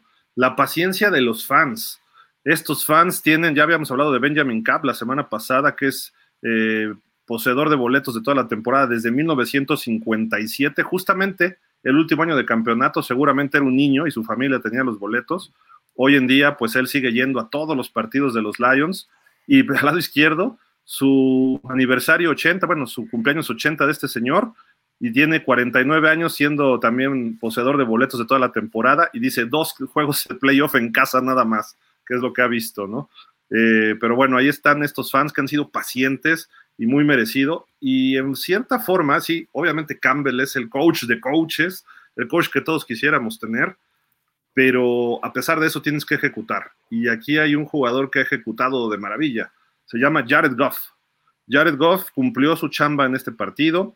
Finales de conferencia con dos equipos distintos. Son cinco. Y todos Hall of Famers. Tom Brady, Peyton Manning, Brett Favre, Kurt Warner, y ahí aparece Jared Goff. Y Jared Goff echaría atrás a Brett Favre y se quedaría nada más en la lista de los otros cuatro, si en, caso de ganarle a San Francisco, como los únicos cuatro que han llegado a Super Bowl con dos equipos distintos. También habría que agregar a Craig Morton por ahí, que llegó con Dallas y con Denver. Pero bueno, eh, Brett Favre no llegó con los vikingos al Super Bowl. Eh, y por otro lado, si lo gana, nada más sería Tom Brady Peyton Manning y Jared Goff, ¿no? Entonces se, está cerrando las, las listas donde él pertenece y los Leones de Detroit están cerca. Ojalá, ojalá se dé. Ya decíamos, ¿no? De las teorías de conspiración que van a ayudar a Detroit para llegar al Super Bowl. Digo, es muy difícil controlar un partido de NFL, mucho más unos playoffs. No dudo que pueda haber ciertos beneficios a una franquicia para obtener cierto coach, cierto jugador, pero tienen que jugar y tienen que desarrollarse. ¿no? Entonces, eh, por ahí han salido ahorita que Green Bay estaba destinado a perder, por eso falló el pateador. Digo, en inglés dirían eso es BS, ¿no? O sea, puras eh, cosas de gente que no tiene ni idea de lo que es el fútbol americano. Eh, entonces es muy difícil arreglar algo y los que piensan mal, pues mejor los hacemos un lado, ¿no? Porque imagínate poder arreglar a 53 jugadores, más unos 15 coaches, más dueños, más gerentes y decirles, tienes que perder, ¿no? O sea, porque si no pierdes, la NFL pierde o las apuestas, etcétera. El hecho de que haya perdido ayer, nada más ayer haya perdido los Bills, no se va a embolsar dos millones de dólares por su contrato. Josh Allen. Imagínate que tú le digas a Josh Allen, pierde el partido deliberadamente y te vamos a dar 500 mil dólares. No, hombre, lo gano y me gano dos millones, ¿no? O sea, no me estés molestando. Eh, no, te doy dos, los mismos dos millones, no, te doy cuatro, pues no, porque mi, legado va de por medio, yo, a mí me interesa llegar a un Super Bowl, siempre pierdo con Mahomes, ve el contrato que tiene Mahomes, a mí no me va a interesar que me pagues, ¿no? Porque también están diciendo que Josh Allen es un vendido y cosas así, dices, a ver, espérate, ¿no? Y ahorita vamos a analizar una de sus jugadas, pero en fin, ahí están los Leones, y los Leones ponen de ejemplo este meme, pero eh, no solo es contra este equipo, es contra muchos otros. ¿no? Están poniendo que desde 1996 los Leones tienen una aparición en juego de campeonato y dos victorias de playoff, mientras que Dallas tiene solamente, perdón, desde el 2019, no, desde el 2019 tienen dos playoffs y una solamente Dallas. Pues hay muchos equipos que se incluyen, ¿no? Este, obviamente San Francisco ha llegado a muchas finales de conferencia, ya tiene por ahí dos Super Bowls que ha perdido, eh, Baltimore llega mucho, pero podemos incluir a los Raiders, podemos incluir a, a Miami, podemos, bueno, los Raiders sí llegaron a dos finales de conferencia, ahora que recuerdo. Eh, en fin, hay equipos que puedes meter aquí sin problema en el paquete, pero este meme era para eh, pegarle justamente a los Cowboys y decía el meme arriba, el, que lo escribió, decía, esto es el karma por aquella jugada de la conversión de dos puntos, ¿no? Eh, pero en fin, o sea, creo yo que Detroit lo que está haciendo no tiene que ver con karma ni con que le ayuden o que le ayuden a nadie. Simple y sencillamente es un equipo de fútbol muy quizá de la vieja guardia que te, va a jugar al choque, eh, te va a jugar a power football, ofensiva y defensivamente. Tiene una línea ofensiva fenomenal y por ahí se lesionó Frank Ragnow, ¿no? Dani, el centro, y está como que en duda para la final de conferencia. Y además, si no mal recuerdo, contrataron a ahorita una ala cerrada veterano, ¿no? También por si las flies con la porta, ¿no? Así, es, este, trajeron, a, Sackers, este, para, para la escuadra de prácticas y lo podrían habilitar para el partido de la final de conferencia. Pero entonces no le tienen toda la confianza a la porta, me da la impresión, ¿no? Eh, lo que pasa es que también, eh, más que, eh, es que más que la puerta, se lesionó el otro ala cerrada, Wright. Y si cae la puerta, que anda tocado, pues se les complica, ¿no? No, pero, o sea, digo, el, otro sí, este, creo que sí, se lesionó, pues, no sé si ya por toda la temporada, por lo menos sí para este partido. Ok pues ahí están los Lions preparados y no tienen nada que perder. Y eso es un problema para San Francisco. ¿eh? eh no sé si quieren agregar algo más del. Eh, ¿Qué fue? Este, Buccaneers. Ah, bueno, de los Bucaneros también. Es otro de los equipos que quien hubiera imaginado este, que estuvieran en la ronda divisional y causando problemas. ¿eh? Estuvieron en el partido muy metidos, también hasta el cuarto cuarto, donde ya hace dos touchdowns seguidos Detroit y ya no pudieron responder y ya no les alcanzó al final, ¿no? Pero Baker Mayfield todavía le falta, pero muchos dicen que se vaya Baker Mayfield de Tampa, pero yo le vi cosas buenas a Mayfield, ¿eh? incluso en este partido, Dani. No, yo creo que sería un error para Tampa que dejaran ir a Baker Mayfield. Yo creo que, eh, pues, si, si, logran eh, mejorarle la línea ofensiva y este, mantener por lo menos a a uno de sus dos receptores principales, pueden, eh, pueden seguir siendo competitivos, ¿no? Obviamente pensando también en que en el draft o en agencia libre este, trajeran a algún otro receptor eh, joven. Entonces, sí creo que eh, la temporada de Tampa fue mejor de lo que muchos pensaban, me incluyo yo también, y y, pues bueno, eh, creo que también, más allá del error que, insisto, sería para Tampa dejar ir a Baker Mayfield, el mismo Baker Mayfield calla muchas bocas eh, de quienes lo daban como un coreback acabado. Otro partido de 300 yardas y tres touchdowns. Lo malo fueron sus intercepciones, que sí fueron malos pases de él, ¿no? Las dos, hay que señalarlo. Eh, Aarón, fíjate que hay una jugada, bueno, no jugada, una decisión de Todd Bowles. Yo también achacaría un poquito de problemas para Todd Bowles. La intercepción fue ya en zona roja de ellos mismos, bueno, quedaron Detroit en zona roja de los Bucaneros, pero ocurre esta situación todavía al final. Viene pues tercera oportunidad, están los Lions, ponen rodilla en tierra y no se alcanza a ver abajo, pero vamos a quitar el, el bottom line. Ahí está, 40 segundos todavía tiene un tiempo fuera Tampa y ya venía cuarta. ¿Por qué no quemar ese tiempo fuera? Obviamente Detroit, pues quizá hubiera intentado un gol de campo, pero me da la impresión que Todd Bowles se rinde. El reloj de la jugada con el reloj de juego no cuadraba y todavía tenías como 30, 40 segundos.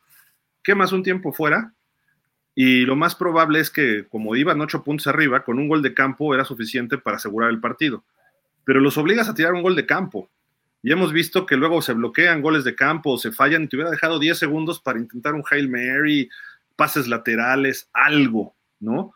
Digo, no es factible, pero lo puedes hacer. Y lo peor es lo que dice hoy Todd Bowles en su conferencia, ¿no? Aquí salió en un Twitter, bueno, en un ex, ex Twitter, vamos a decir. ¿Qué dijo? Le ponemos Todd Bowles en por qué no usó su último tiempo fuera. No tiene sentido en prolongar lo obvio. O sea, yo lo corro, ¿eh? acabando de dar esa declaración, si fuera el dueño el gerente. Tú tienes que luchar hasta el final, ¿no? Aunque la causa se vea perdida. hemos visto milagros en playoff, hemos visto, eh, hace dos años con 13 segundos no sacó un juego Mahomes, bueno, lo empató. No deja tú la jugada aquella donde el Dani, si se la sigue recordando, sigue llorando, ¿no? El pase que si fue lateral o no lateral, aquel donde... De los, Titans. De los, Titans.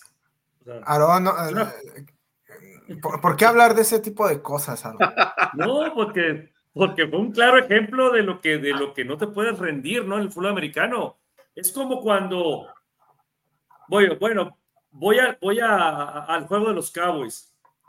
Porque cuando le interceptan a, a Dak Prescott y CeeDee Lamb estaba involucrado en esa jugada, CeeDee Lamb ni siquiera optó por correr, ya por corretear al, al jugador que interceptó, pues. Entonces, eh, se supone que tú, aunque veas que está lejos y no alcances, pues tú tienes que hacer el esfuerzo de de ir sobre de él, ¿no? Y si no, en lugar de correr sobre él, se fue, se fue y se salió del, campo, ¿no? Entonces, causa perdida, eso es una causa perdida, pero se han dado, se han dado situaciones o circunstancias eh, muy, muy extrañas, ¿no? En donde le das vuelta al, marcador, ¿no? Digo, cosas imposibles. Te pues. interceptan más, corres y lo tacleas con todo y le pegas al balón, a ver qué pasa. Oye, ahorita que dices, es eh, justamente así, me estaba acordando de un juego de Seattle, no me, creo que contra Denver, intercepta intercepta Denver en, este, creo que dentro de su propia zona de anotación. Y DK Metcalf se avienta una carrera en diagonal este, de casi 100 yardas y por ahí de la yarda 3 o yarda 4 este, logra taclear al jugador que había interceptado, ¿no? Y creo que hasta le termina quitando el balón, algo así. O bueno, por lo menos. ni siquiera tres puntos sacaron los Cardenales en ese. Ajá. Sí, no, tú no puedes rendirte, ¿no? Y es el caso de lo que todo el mundo critica de que falló Anders Carlson, del pateador de los Packers. Los Packers tenían la ventaja y su defensiva se había visto bien. Digo, obviamente despertó Purdy y compañía, pero tú tienes que confiar en tus tres áreas del fútbol americano, ofensiva, defensiva y equipos especiales. Un milagro, un mal centro, incluso en el mismo juego de Green Bay contra San Francisco, y se me olvidó comentarlo, también tenía dos tiempos fuera, o uno, todavía, tenía dos, tenía dos, Matt LaFleur, y le entregan el balón a Purdy y pone rodilla en tierra. Y ya, no pidió los tiempos fuera.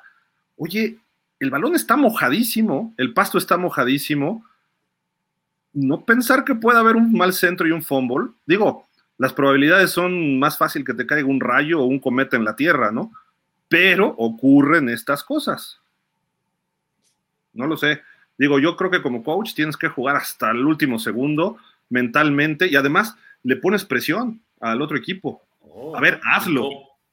Y como coach, tú eres la cabeza del equipo, pues tú eres el que tienes que poner el ejemplo, pues, a los jugadores. O sea, ¿con qué cara le vienes a decir, que ya te rendiste, pues entonces, ¿cómo, le puedes exigir a tu, a tu jugador algo similar, no? Pues el jugador te puede buscar igual y te puede decir, oye, pues tú, también estás en las mismas condiciones, ¿no? O sea, te, estás rindiendo, ¿no? Entonces, Dan Campbell hubiera pedido tiempo fuera.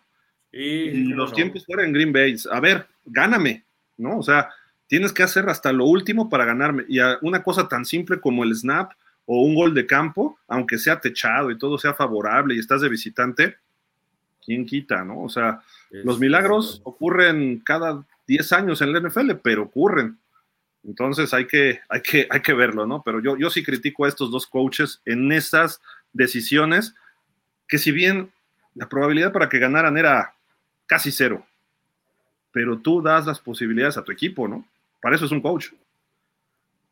Tienes que disparar la última bala, pero en fin, pues este, vamos con el último partido, si les parece. Eh, Kansas City visitaba a los Bills de Buffalo ayer por la tarde. Ganan 27-24. Patrick Mahomes tiene un juego aceptable, bastante bueno. 17-23, 215 yardas, dos touchdowns. Los dos a Kelsey. Kelsey ya no tiró pases. Kelsey se vio bien. Eh, también por ahí Isaiah Pacheco tuvo un buen partido. Estuvo siendo bastante eficiente en el juego terrestre. Sumó, pues me parece, por ahí 97 yardas, un touchdown. Además atrapó un pase para 14. Eh, para 14 yardas. Kelsey, 5 recepciones, 75 yardas. Valdés Scantling sí tiró dos de sus pases, pero tuvo dos muy buenos para 62 yardas. eh, Rice apareció, por ahí le dieron medio duro, pero apareció, se dieron hasta con la cubeta, partidazo de Josh Allen, partidazo de, garra, de entrega, le buscó, hizo, deshizo, no pudo, no le alcanzó otra vez contra los, contra los Chiefs. Eh, Dix anduvo fallón, el pateador obviamente falla ese gol de campo al final, que es un pateador muy seguro. Y yo sí creo que se equivocó en algo y hasta lo dijo después. Tenía que apuntarle más cruzado porque le había mucho viento. Y le apuntó al centro. Y del centro pues se le fue abriendo el balón y no entró. Eh, los Chiefs están en su sexta final de conferencia de forma consecutiva. Eso es un dato pues realmente para, para que nos quedemos en shock todos, ¿no? Y pues está el asunto de Tyler Bass, del pateador, ya que lo mencioné. Y miraron, hoy sus redes sociales cerradas o borradas. No sé si empezó a recibir hate, no sé qué le, qué le empezó a ocurrir. La Bills Mafia es muy ruda, es muy fuerte. Lo vimos ayer. Eh, se estaban metiendo con la banca de los Chiefs. Eh, volteó Chris Jones enojado y les hizo la roque señal a todos y le aventaron de bolazos de nieve. Mahomes, después de sus entrevistas, se acerca a la, tribuna porque había un chavito con su jersey o dos, se acerca y lo reciben a bolazos de nieve. Cuando va saliendo al pasillo, otra vez bolazos de nieve a Mahomes. Eh, quizá Tyler Bass dijo, ¿saben qué? Ya me harté del hate y me voy de las redes sociales. Eh, a lo mejor es temporal, no sabemos, pero sí estuvo así bastante, bastante fuerte. Eh, no sé, creo que obviamente hay dolor, ¿no? En una derrota y más como esta y contra un equipo que siempre te gana, pero pues no, no, no tiene, no tienes por qué sentirte tan mal cuando pierdes contra Kansas City, ¿no? Y si vemos a los Bills, obviamente no han podido dar ese paso. Los Bills en los playoffs en los últimos cuatro años, 5-0 contra todos menos los Chiefs y un juego que perdieron el año pasado contra Cincinnati. 0-3 y 0-1 están contra estos equipos. Pero a Miami, a este, a, quién, fue el otro que ganaron? A, los Ravens. Eh, se traen de encargo a todos los demás, ¿no? Pero no pueden contra estos, estos equipos y contra Mahomes ni se diga, ¿no? Entonces creo que hay cuestiones muy importantes que, enfatizar con los Bills. Eh, Kansas City su mérito hizo, su ofensiva, ¿qué tal, Aaron? Eh, la vimos, creo que fue el mejor partido de la temporada. Mahomes ya era otro totalmente. La semana pasada contra Miami pues, jugaron lo necesario y también cumplieron, ¿no? Pero ayer no los paraban. Pacheco parecía que andaba muy idem y eh, Kelsey no soltó pases como lo hizo contra Miami y los últimos partidos.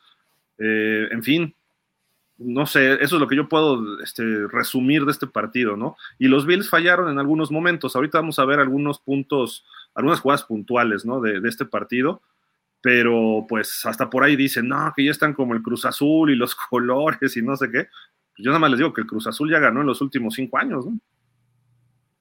Sí, mira, yo lo que puedo destacar de este partido es, bueno, voy a empezar primero por lo de Tyler Bass. Normalmente pues hay muchos jugadores que cometen errores, pero no son tan, tan criticados como, como cuando al final, pues cometes un error clave y, empiezan los problemas. En este, en este caso, Tyler Bass estaba el viento muy fuerte, la verdad. No era una patada fácil, estaba complicado. No más que la gente, como dices tú, es muy exigente ahí, los Bills Mafia y, hay un gesto muy, muy bueno de, de, Josh Allen a lo último, porque hay que recordar que cuando falla la patada Tyler Bass, pues va y se sienta en la banca y nadie se le acerca. Hay una toma ahí de la cámara donde él está con la cabeza agachada y nadie se le acerca para, para darle ánimo, ¿no? Entonces, al final del partido, antes de entrar al túnel, va Josh como buen líder, va pues va y lo abraza, ¿no? Y le dice, pues, que no se agüite, ¿no? O sea, que todo está bien, no pasa nada, ¿no? Pero en realidad sí hay justificación de esa fallada, ¿eh? O sea, el viento estaba bravo ahí en, en, los Bills, ahí en el estadio de los Bills, entonces eh, sí hay cómo justificar ese, esa cuestión. Lo que, lo que no se puede justificar es, pues, como en tu casa, ¿no? O sea, contar. Tenemos ya varias temporadas en donde los Bills se, se ponen como que es una alta expectativa, o sea, que tiene que llegar al Super Bowl. Y siempre llega a estas instancias y los echa para afuera, como bien dices, los trae de encargo eh, Mahomes y, los jefes, ¿no? Entonces, no es posible, pues a lo mejor ya hasta, mentalmente pudiera ser, pero, pero ayer la verdad que sí, Josh Allen dio un partidazo, se fajaba corriendo como si fuera un linebacker corriendo, ¿no? O la verdad muy impresionante lo que hizo Josh Allen, me gustó, no cometió errores, eh, dio un gran partido. Creo que, que si, ahí no puedo decir que es de merecer, porque también, eh, por otro lado, los jefes, yo creo que es el primer partido que le veo, que le veo a Travis Kelsey jugando como, como siempre había jugado, como que lo vi muy concentrado ahora sí a Travis Kelsey, un Isaiah Pacheco eh, con más de casi, casi las 100 yardas, creo que 97 yardas metió Isaiah Pacheco. Otro gesto también muy, muy, muy bueno. Isaiah Pacheco sale, sale antes de entrar al túnel y, ahí sí no le tiran bolas de nieve. ¿eh? Llega Isaiah Pacheco con un, niño de Kansas City y le empieza a gritar, eh, Go Boys, Go Boy, Go Boy, le dice. Y, y llega Isaiah Pacheco y le regala le autografía la, la, una jersey que traía el niño y le regala los dos guantes que traía Isaiah Pacheco y la choca, ¿no? Las cinco manos ahí, digo, perdón, la, la mano choca con el niño y se va por el túnel. En ningún momento vi que le hayan tirado bolas de, nieve o algo a Isaiah Pacheco. Te perdí en, en, esa toma, no, no se ve nada de eso. Pero sí, los jefes, pues la casta de campeón, ahí están los jefes otra vez, híjole, no lo dudo que, que se vuelvan otra vez a colar al Super Bowl. Espero que no, espero que ya los frenen los, los Ravens.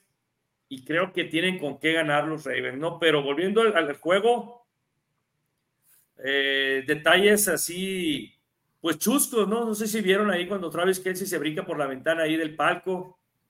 Y, Jason, Jason. Ah, Jason, Jason Kelsey. Está con, con Taylor Swift ahí, ahí está el centro de, de los Águilas de Filadelfia el hermano de Travis Kelsey, Jason Kelsey, anda bien enfiestado, ahí se ve con una lata de cerveza en la mano, sin camiseta, se brinca por la ventana y se mete ahí con los, con los aficionados ahí de, de los Bills Mafia y lo, y lo aceptan bien, ¿eh? O sea, bueno, hay gente de seguridad y todo, ¿no? Ahí, pero, pero como que sí, muy enfiestado ahí, señor Kelsey, se toma toda la cerveza así un trago y, y tira la lata y se vuelve a subir a, al palco, ¿no? O sea, algo, algo chusco que hay mucha gente que no les gusta. Eh, te digo porque, porque yo empecé a ver comentarios que, qué payaso, que no sé qué tanto, pero la verdad, a mí se me hace, se me hace bien, a mí no se me hace nada. Eh, está festejando, está contento, está feliz, digo, ¿por qué amargarse la vida, no? Si está su hermano ganando y, y pues ahí está, ¿no? Oye, hay, hay varias cosas, ¿no? De, de lo de Jason Kelsey porque antes del partido se metió ahí entre los aficionados en sus barbecues y eso, y se echó sus drinks, ¿no? Ahí también.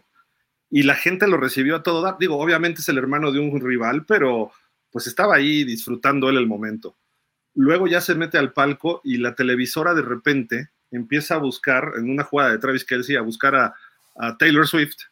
Y Taylor Swift se ve contenta abrazándose con Brittany Mahomes pero se ve atrás este señor sin camisa y chupando su cerveza, ¿no? Este ya es otra toma, ¿no? Pero se ve atrás ahí, como dice Aarón, enfiestadísimo, y, todos, gracias.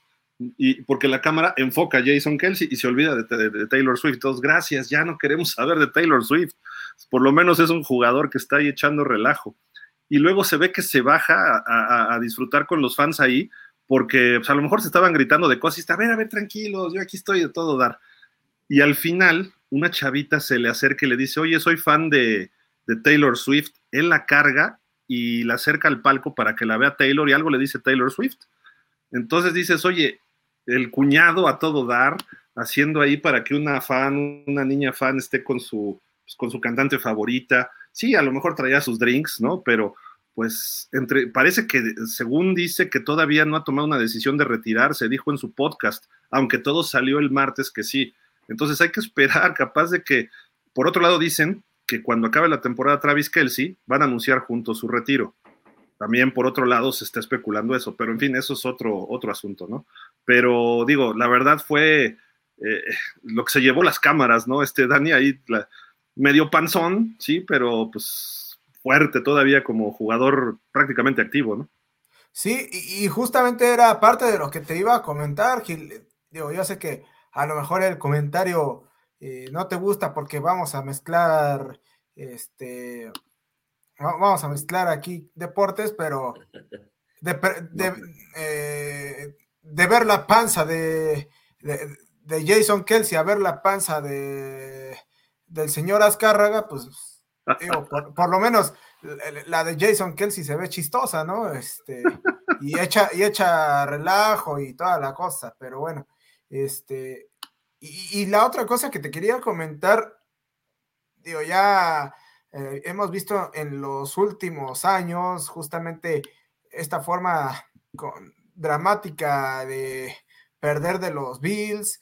Eh, como bien decía Aaron, se ponen muy altas las expectativas y al final quedan a deber. Yo me pregunto, ¿los Bills son los Cowboys de la americana? Ay Dios. Ahora sí me fui de espaldas, Aaron. No, pues te están preguntando a ti, no a mí, ¿no? ¿A mí? No, esa no va para mí. Mira. No, no, pues. No, a ti te están preguntando. A mí no me dijo, Aarón, ¿tú cómo la ves? ¿Crees que sea los, la versión de los Cowboys en la americana? Pues. Pero, pero yo así como la capotía y la eché para abajo. eh, sí, sí se puede decir que sí. Ya ves que cada año es nuestro año y que cada año eh, va a ser nuestro año ahora sí, que los Cowboys eh, igual, igual los Bills, por el lado la americana, siempre se ha manejado de que altas expectativas y, y a la hora de la buena se caen, pero no se caen tan feo como los Cowboys. Esta, vez, esta vez sí fue una caída estrepitosa, se puede decir, por, por parte de los Cowboys. Y los Bills no, los Bills están en casa, pero pues perdieron contra el campeón. Esa es la justificación que puedo ver yo. Y nosotros, pues no, perdimos contra un equipo novato. Por, un lado, bueno, eh, hubo varias jugadas importantes de este partido, ¿no? Que los momentums cambiaron, quizá no fueron totalmente dañinas para Buffalo, ¿no? La cereza en el pastel fue la patada de Tyler Bass, pero la primera, viene cuarta oportunidad, estás en tu terreno y Sean McDermott dice, voy a hacer un Barry Switzer. La jugada contra Filadelfia, ¿se acuerdan aquel partido de temporada regular? Y le, en una patada hacen un engaño y se la dan a Damar Hamlin y necesitaba cinco yardas y consigue dos, ¿no? ¿Fue un error o no fue un error? El asunto es que estamos viendo una toma muy abierta y en esa toma vemos a todos los jugadores de Kansas menos el regresador de patadas, que estaba a 45 yardas, una cosa así. Si los contamos, son 10 jugadores, bueno, 9 jugadores en pantalla y no había otro más atrás que el, regresador. En números quedan en, teoría 9 contra 9, perdón, 10 contra 9 y uno es tu acarreador. Si todos bloquean, te funciona. Eh, porque tenían 10 hombres en el campo de juego los Chiefs. Tú anulas a tu pateador, pero ellos tienen uno menos y además el regresador de patadas nunca va a llegar a hacer una jugada en 5 yardas. Entonces, no fue una mala decisión de, Sean McDermott. Fue una toma de decisión muy eh, aventada porque lo lógico era despejar. Estabas ahí todavía, eh, estabas abajo en el marcador por los tres puntos, si no mal recuerdo, pero si no la haces por algo, los dejas en tu 30 y les estás regalando casi un gol de campo. Eh, esta jugada cambió el momentum, este Dani, porque vienen los Chiefs, avanzan y tenían primero y gol en la 2. Para su fortuna, viene un fumble y un touchback, ¿no? De, creo que era McCall Harman, que tuvo un partido feo, aunque intentó, le buscó, pero no le fue bien. Viene un fumble touchback, dices, bueno, la defensiva lo contuvo y se dio la situación, no afectó al marcador. Esa es por un lado. Pero después viene esta jugada. Un pase de 63 yardas lineales, digamos, ¿no? De donde tiró el pase Yoshito a donde le llega a Stephon Dix. Todo el mundo diría, wow, qué jugadón, un bombazo espectacular pero se le fue entre las manos a Stephon Dix, un receptor estelar. Hay factores que también pueden afectar ahí, y uno era el viento. Ahora, mérito a lo que hizo Allen, ¿eh? con todo el viento que había, y eso se lo puso entre las manos. Pero él mete las manos aquí y el balón pasa acá, ¿no? Entonces dice así como que, ¿qué onda? A lo mejor al final se lo movió y también vas corriendo a toda velocidad. Y antes había tenido una jugada, no me acuerdo si era Shakir o otro de sus receptores, también como de 60 yardas, que se avienta a toda velocidad el receptor y no la puede, o sea, lo atrapa, pero al caer pierde la posesión. Y todo el mundo estamos culpando a Josh Allen. Y Josh Allen puso los pases, sus receptores no los pudieron concluir. Jugadas importantes. También por ahí hay una interferencia que le hacen a un receptor de Kansas en las series finales, donde se empieza a definir el partido, donde pasa y le dan un empujón nada más así y marcan una interferencia en una tercera y largo. Y le dan un primero y diez a Kansas, donde ya se pueden consumir el reloj y le dejaron muy poquito a los, a los Bills. También se argumenta que no era lo correcto, pero bueno. Y llegamos a la serie final. Ahorita ya me comentan de ustedes, pero nada más les quería presentar estas tres jugadas. Y viene la serie final y Buffalo empieza a avanzar. Medio errático, corriendo, como sea, pero se meten hasta la yarda 26 del equipo de los Chiefs y tienen segunda y nueve en la yarda 26. Aquí vemos ya un poquito el desarrollo de la jugada. Tiene tres receptores arriba y uno abajo cruzando. Además hay uno que está justo en el número 2 de la 20 que está haciendo en trayectoria hacia la zona de anotación. El que está cruzando es Stephon Dix, no se lo pierdan a él. Los tres de arriba, el que está por el 0 de la 20, el de en medio, es Shakir, que va a ir a la zona de anotación en una trayectoria pues de poste. Esta es la primera toma. La segunda toma, aquí ya está más desarrollada la jugada. Ahí está leyendo a lo que está haciendo el safety, Josh Allen. Vemos que hay un, en la yarda 20 hay un defensivo que está correteando a Stephon Diggs. En la yarda 15 hay otros dos, uno, un receptor y un linebacker. Hasta arriba está cubierto y está eh, a Shakir por la yarda 10 lo está siguiendo un back defensivo. Los demás están, hay, hay dos cubriendo a uno por abajo, ¿no? Esta es la segunda parte de esta toma. La tercera es justamente eh, esto que ya está él por lanzar el pase. Si vemos ahí, en la yarda 20, está Stephon Dix en el cero, y ya hay dos defensivos ahí. Si hubiera mandado el pase, hubiera sido lo, lógico, porque estabas en dos minutos, mandas el pase, consigues a lo mejor cinco o seis yardas y dejas una tercera y cortito. ¿no? Y, este, y a lo mejor Stephon Dix con habilidad, a lo mejor hasta hace el primero y diez y un poco más. Pero bueno, vamos a suponer que lo hubieran tacleado ahí esos dos. Pero este, Allen dice, voy por todas las canicas. Ahí por donde está la B de los Bills, está en donde empieza de la zona de anotación, hay dos defensivos y está eh, Shakir. Shakir va a parar finalmente por la I y la L al fondo de la zona de anotación, totalmente desmarcado. Y los dos defensivos no estaba, estaban a una yarda o dos, pero en la NFL eso está desmarcado. La decisión de Allen era la correcta para anotar, quizá no para el manejo del reloj. Luego vámonos a las tomas de atrás. Esto es lo que veía Josh Allen. Josh Allen está ahí donde está el poste de gol de campo, donde está la bandera roja. Está cruzando justo enfrente de él, Stephon Dix, y allá donde dice Bills hasta el fondo está vacío, no hay nadie, todos los safeties están por otro lado. Entonces la, decisión era la correcta. Ahora vamos a ver Stephon Dix. Aquí parece que está totalmente desmarcado. El balón ahí ya lo había soltado Josh Allen, pero ahí Stephon Dix dices, vas con él y tiene 5 o 6 yardas, como decíamos. Ahora, ¿por qué fue tan malo el pase? y esto es lo que nadie ve y todo el mundo critica, que qué pésimo pase. Cuando está plantado Josh Allen, Chris Jones echa para atrás a Dion Dawkins con una fuerza brutal y lo saca de su balance a Josh Allen. La decisión fue correcta, la lectura fue correcta, la jugada fue correcta, pero la rompió Chris Jones. No hizo el sack, pero fue suficiente aventando al otro gordo contra Josh Allen, lo movió y el balón llegó sin fuerza. Termina siendo pase incompleto. Muchos critican que pues debió haber ido corto o debe haber corrido, pues sí, pero si tienes el touchdown, pues te vas por el touchdown. Ahora, eso ocurrió hace dos años y también Mahomes anotó y luego él y todo, ¿no? Pero una jugada parecida fue el uno de los touchdowns de los últimos minutos de hace dos años. Aquí les hago preguntas a ustedes y a los que nos estén viendo. Podemos criticar a Josh Allen. En tercera, también va a buscar trayectorias y todos van a la zona de anotación menos uno. Y sufre mucha presión y tiene que rolar y todos estaban cubiertos, mejor decide echar el balón para afuera y asegurar el gol de campo. ¿Es una mala decisión de coreback? No. O sea, bueno, yo lo digo que no. Este, quizá la, la selección de jugada pudo haber sido equivocada en segunda, a lo mejor en segunda corres, o mandas una draw o un pase pantalla con Cook, no sé, eso pudo haber sido. Y en tercera a lo mejor sí mandas eso, pero eh, eso ya es cuestionamiento de si hubiera o no hubiera, pero las decisiones, las jugadas que se mandaron, pues ahí estaban marcadas, ¿eh? Y yo le doy más mérito a la defensiva de Spagnuolo que errores de Josh Allen, no sé, les, dejo ahí la pregunta, y lo de Hamlin, lo de la patada, bueno, la patada, y obviamente la otra jugada que era, ¿cuál era la otra? La de el bombazo de Yoshito que se le va entre las manos a Dix y otro que se le había ido también, creo que a Shakir. No sé quién quiera, ustedes.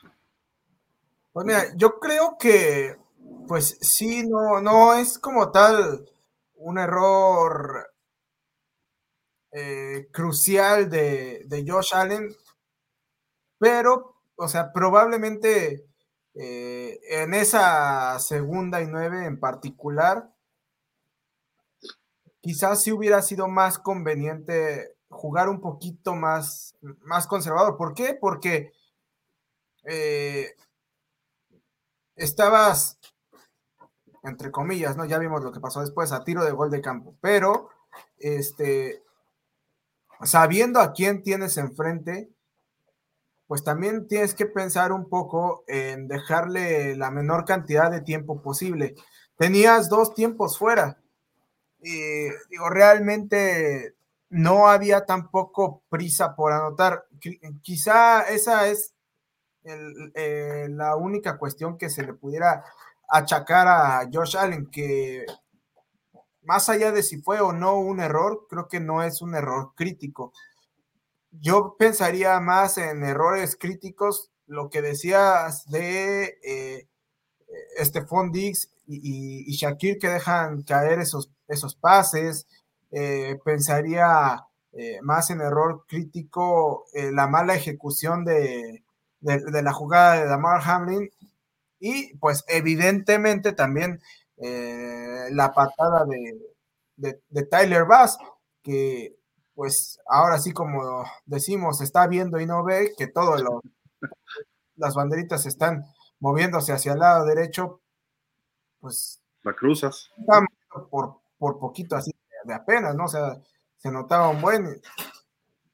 Creo que eh, sí fue un error justamente de ejecución muy puntual, pero ya sumando todos esos pequeños detalles, pues nos topamos con una historia muy similar a la del partido contra de, San Francisco contra Green Bay, donde los Bills hicieron todo, eh, eh, todos los méritos para ganar, pero en circunstancias muy específicas cometieron los errores y, a pesar de que pudieron haber sido mejor equipo durante este 58 minutos o, 59 casi el de los Bills, no supieron no, no supieron dar la, la, puntilla y el equipo con más experiencia, el equipo con más colmillo, aprovechó esa pequeña ventana de vida que le abrieron sus rivales. Bueno, ¿culpamos a Allen o no, este, Dani? No, no, no, porque, insisto, más allá de que sí, eh, quizá haya sido un pequeño error, o sea, ya en, el plano general, eh, ahora sí, e, el resultado ahora sí no se le puede achacar directamente a él. Aarón, ¿tú qué, ¿tú qué dices de estas jugadas, de todas, de la de Hamlin, la patada, lo de Allens, los, los que le soltaron, los bombazos, etcétera? Mira, yo lo que veo aquí es que sí fue un partido muy similar, como dice Dani, con el juego de Green Bay contra los Niners. Si se fijan, los dos partidos fueron muy similares. los cuartos cuartos, ninguno de los dos equipos que perdieron anotaron puntos. ¿Eh? Los Bills, cero puntos en el cuarto cuarto. Los Packers, cero puntos en el cuarto cuarto. ¿Qué significa? Que los equipos con experiencia, los mejores equipos, se aplican cuando deben de aplicarse. Y aquí en este caso los Niners se pusieron las pilas, no cometieron errores y sacan el partido en el cuarto cuarto. Lo mismo pasa con Kansas City, con experiencia, el campeón, con tantos años siendo una franquicia también le pasa lo mismo y se pone las pilas, no comete errores, nada, y deja en cero en el cuarto cuarto a, a los Bills. Yo no puedo juzgar, es muy complicado, la verdad, eh, decir que esa jugada de Damar Hamlin, que, que se la juegan queriendo engañar, pero la pregunta es esta, ¿cuándo tienes que ser agresivo o cuándo no en un partido? Si te hubiera salido la jugada, aquí estuviera ahorita McDermott. Esa es la realidad. O eres el villano o eres el, el, malo de la película. No, o el malo de la película o eres el, bueno, pues vaya. En este caso, pues le tocó perder, pues, pero entonces mi pregunta es esa. ¿Cuándo tienes que ser agresivo? Creo que a lo mejor ahí era, era temprano para haberlo hecho, pero también hubiera sido sorpresivo haberlo logrado, porque haberlo, o sea, haber hecho eso cuando no te lo esperas, eso, eso es lo importante hacerlo, ¿no? Entonces, eh, creo yo que el factor clima también es, es esencial. Los pases que tira Josh Allen y que se le va a lo mejor a, a, este, a, este, a Stephen Gill, a, perdón, Stephen eh, Dix, eh, se te puede mover el balón. O sea, la patada de Tyler Bass probablemente era la correcta, pero ¿quién te dice que no pasó una ráfaga de viento en ese momento y te lo movió el balón? Pues, o con los vientos está bien complicado, tanto para, para, para recepciones, para patear, es complicado, por eso la gente o el plan de juego cuando son, cuando son climas adversos, tienes que proceder de la manera más normal, como un juego terrestre, ¿no? Donde no influya el aire, pues tienes que implementar un juego terrestre en este caso, pero, pero la verdad, yo no juzgo a Josh Allen, no juzgo a ni uno, ni siquiera a McDermott, lo juzgo porque es parte del juego. Y sigo me preguntando y le pregunto a la gente aquí, díganme, ¿cuándo tiene que ser agresivo entonces un coach? Siempre lo vas a juzgar, pues, y si, y si te salió, oh, pues, vamos a recordar la jugada, por ejemplo, del Super Bowl contra Peyton Manning, el señor eh, con los Santos, el señor eh, Sean Payton, que iniciando el tercer cuarto creo que haces una jugada, una patada corta, ¿no? Y recuperas. ¿Cuándo te la esperabas esa, pues? Y si no te hubiera salido y pierden los Santos, pues hubiera sido el malo, pues. Pero, ah, no, pues Sean Payton. Se consagró Sean Payton con ese Super Bowl, pues. A eso voy. Sí, correcto. Eh, y además, lo de la jugada sorpresa, hubo dos, tres movimientos de Damar Hamlin que está ahí como, pues creo que se le llama cuña, ¿no? Los que están ahí y de repente se coloca atrás del centro cuando la va, es más, se coloca del lado izquierdo y el centro se la manda a él, no al pateador. Pero como que estuvieron checando y seguramente desde la banca empezaron, uno, dos, tres, cuatro, son diez. Tenemos posibilidades, o sea, las probabilidades eran altas de que sacaras la jugada, ¿no? Eh, porque estaban uno contra uno todos. Quizá alguien falló bloqueo, a lo mejor no era la mejor decisión correr por ese lado, en fin, ¿no? Pero creo que pues si te la ibas a jugar, era la mejor condición para jugártela, aunque estuvieras en tu campo. Y bueno, a final de cuentas no tuvo consecuencias porque no sacaron puntos los, los Chiefs de esa, ¿no? De esa jugada.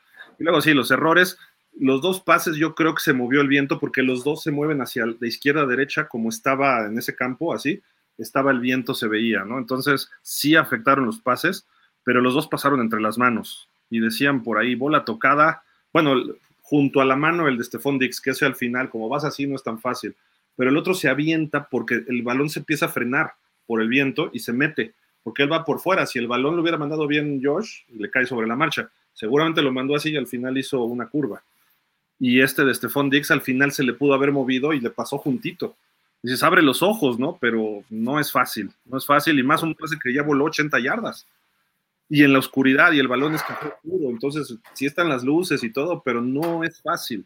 Y es muy fácil decir, ah, qué baboso, y se le fue, y cosas así, ¿no? Y las decisiones de Josh Allen, yo insisto que fueron las correctas en las jugadas. A lo mejor no son las jugadas adecuadas. Y ahí es donde entramos al coordinador ofensivo, no tanto a McDermott. ¿Qué hizo Joe Brady? ¿No? O sea, ¿por qué escoger esas jugadas? Eh, también ves el marcador, vas perdiendo por tres. Si metes el touchdown, obligas a un touchdown a Mahomes. Y Mahomes y los Chiefs, de, pues sí, movieron el balón y lo que tú digas y mandes. y en el cuarto cuarto sí tuvieron solo un touchdown. Y empezando el cuarto cuarto, después de eso ya no habían hecho nada. Prácticamente no habían movido el balón. Entonces dices, mi defensa puede controlarlos. Vamos por el touchdown y a ganar el partido, no solo conformarnos con empatar. Otra vez se vuelve la decisión agresiva que tú dices. ¿Dónde hay que ser agresivo? Y si no eres agresivo contra Mahomes, a lo mejor empatas. Todavía había como 40 segundos. En eso te lo mueve y te saca otro gol de campo Mahomes, suponiendo. Y te, deja tendido en el partido. ¿no? Si lo hizo con 13 segundos en Kansas hace dos años, le dejas 30, 40 y también con dos, tres tiempos fuera, ves las condiciones y es muy fácil criticar como fan lo que se decidió. A mi gusto, creo que Sean McDermott hizo un buen coacheo en el partido y Josh Allen tuvo buenas decisiones quizá las jugadas en segunda y tercera no eran las más adecuadas. En segunda yo hubiera ido con Stephon Dix y a chance y Stephon Dix hubiera conseguido más con sus habilidades. Y en tercera a lo mejor si vas al touchdown o, buscas el primero y diez y te consumes todo el reloj y chance y anotabas, ¿no? O sea, tenías dos jugadas para hacer el primero y diez, no dos jugadas para anotar. Para el primero y diez y además dejas un gol de campo más cercano con el viento. Eso es lo que dices, a ver, ¿por qué vamos por todas las canicas? Ahí sí pero ya que ves la jugada, la decisión de Allen era el touchdown, e, era el que estaba abierto. Pero en fin, son cuestiones de juego y pues sí sufrimos por la afición de los Bills, ¿no? Lo que vimos ayer, este aficionado pues, totalmente llorando de una forma desgarradora.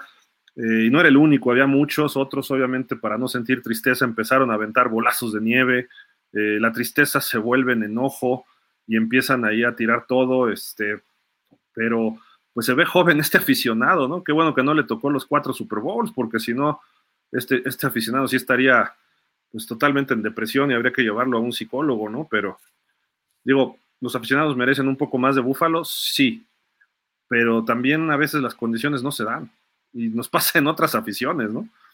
Falta algo, falta algo, pero creo que Búfalo hizo un partido muy eh, dominó, las estadísticas están a su favor, eh, Mahomes hizo lo, suficiente y cumplió, no fallaron los Chiefs en nada y tuvieron dos, tres jugadores clave que no los pudieron parar los, los Bills y ellos fallaron en una o dos ocasiones. Si nos ponemos a analizar, solamente hubo un despeje por parte de Kansas y solo dos por los Bills.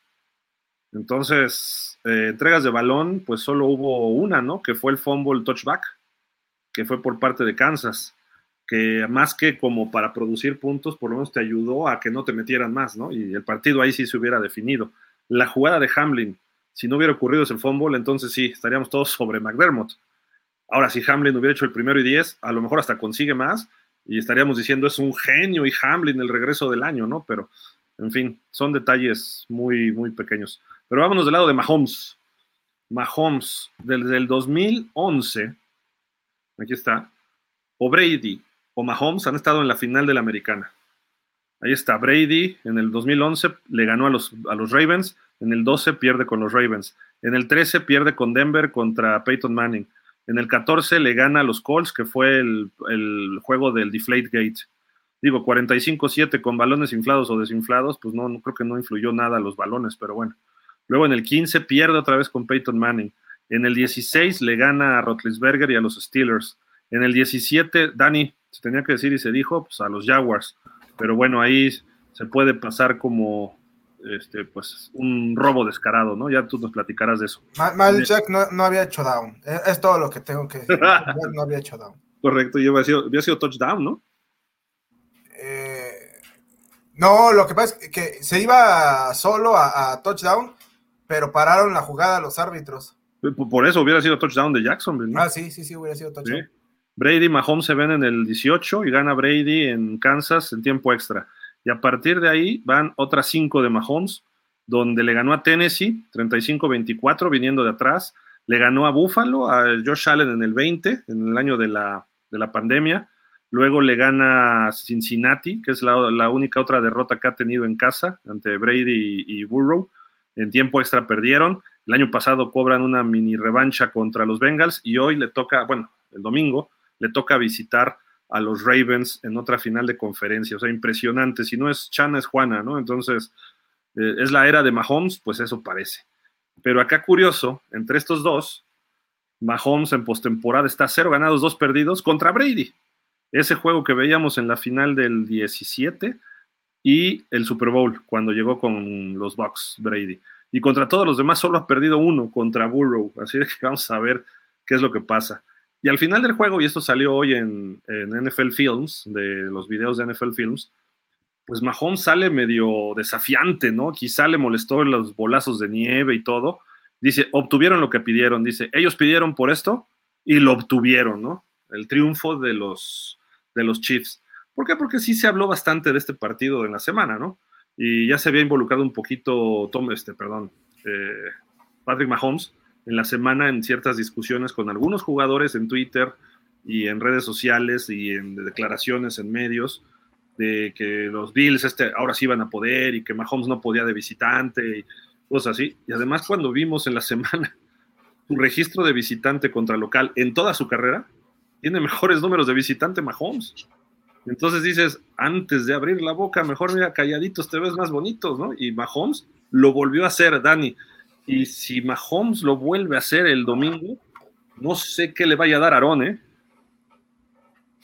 Pues mira, esperemos que no le dé nada porque, pues este, eh, tenemos, que estar en un par de semanas eh, en Las Vegas, ¿no? Así que eh, yo espero que, que Aaron se mantenga sano, pero bueno, fuera, fuera de esos buenos deseos que tengo para Aaron, eh, pues Mahomes tiene las herramientas como para ganarle a Lamar Jackson, De hecho, eh, creo que eh, va a ser un partido muy complicado para Lamar Jackson, justamente por la experiencia que tiene, que tiene Mahomes, porque creo que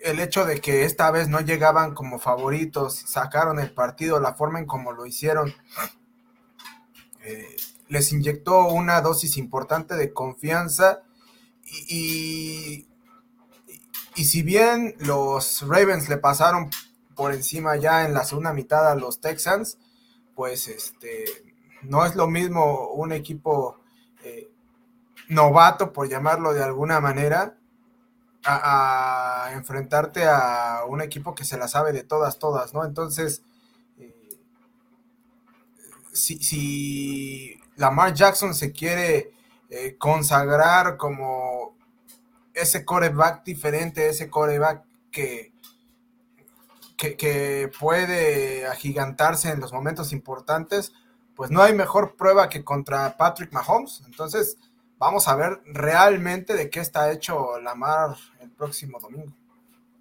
Oyeron, los Ravens permitieron algo así como 16, 17 puntos por partido. Fueron el que más sacks generó en la temporada y mucha más presión al coreback. Ahí está la clave, ¿no? Creo yo con, con Mahomes, ¿no? Si pueden darle tiempo a Mahomes, eh, a pesar de que sus receptores pues no estén tan, tan bien en estos momentos, ¿no? Sí, es correcto, eso es lo que iba a comentar. Aquí no es tanto la clave de lo que, lo que pueda hacer la mar.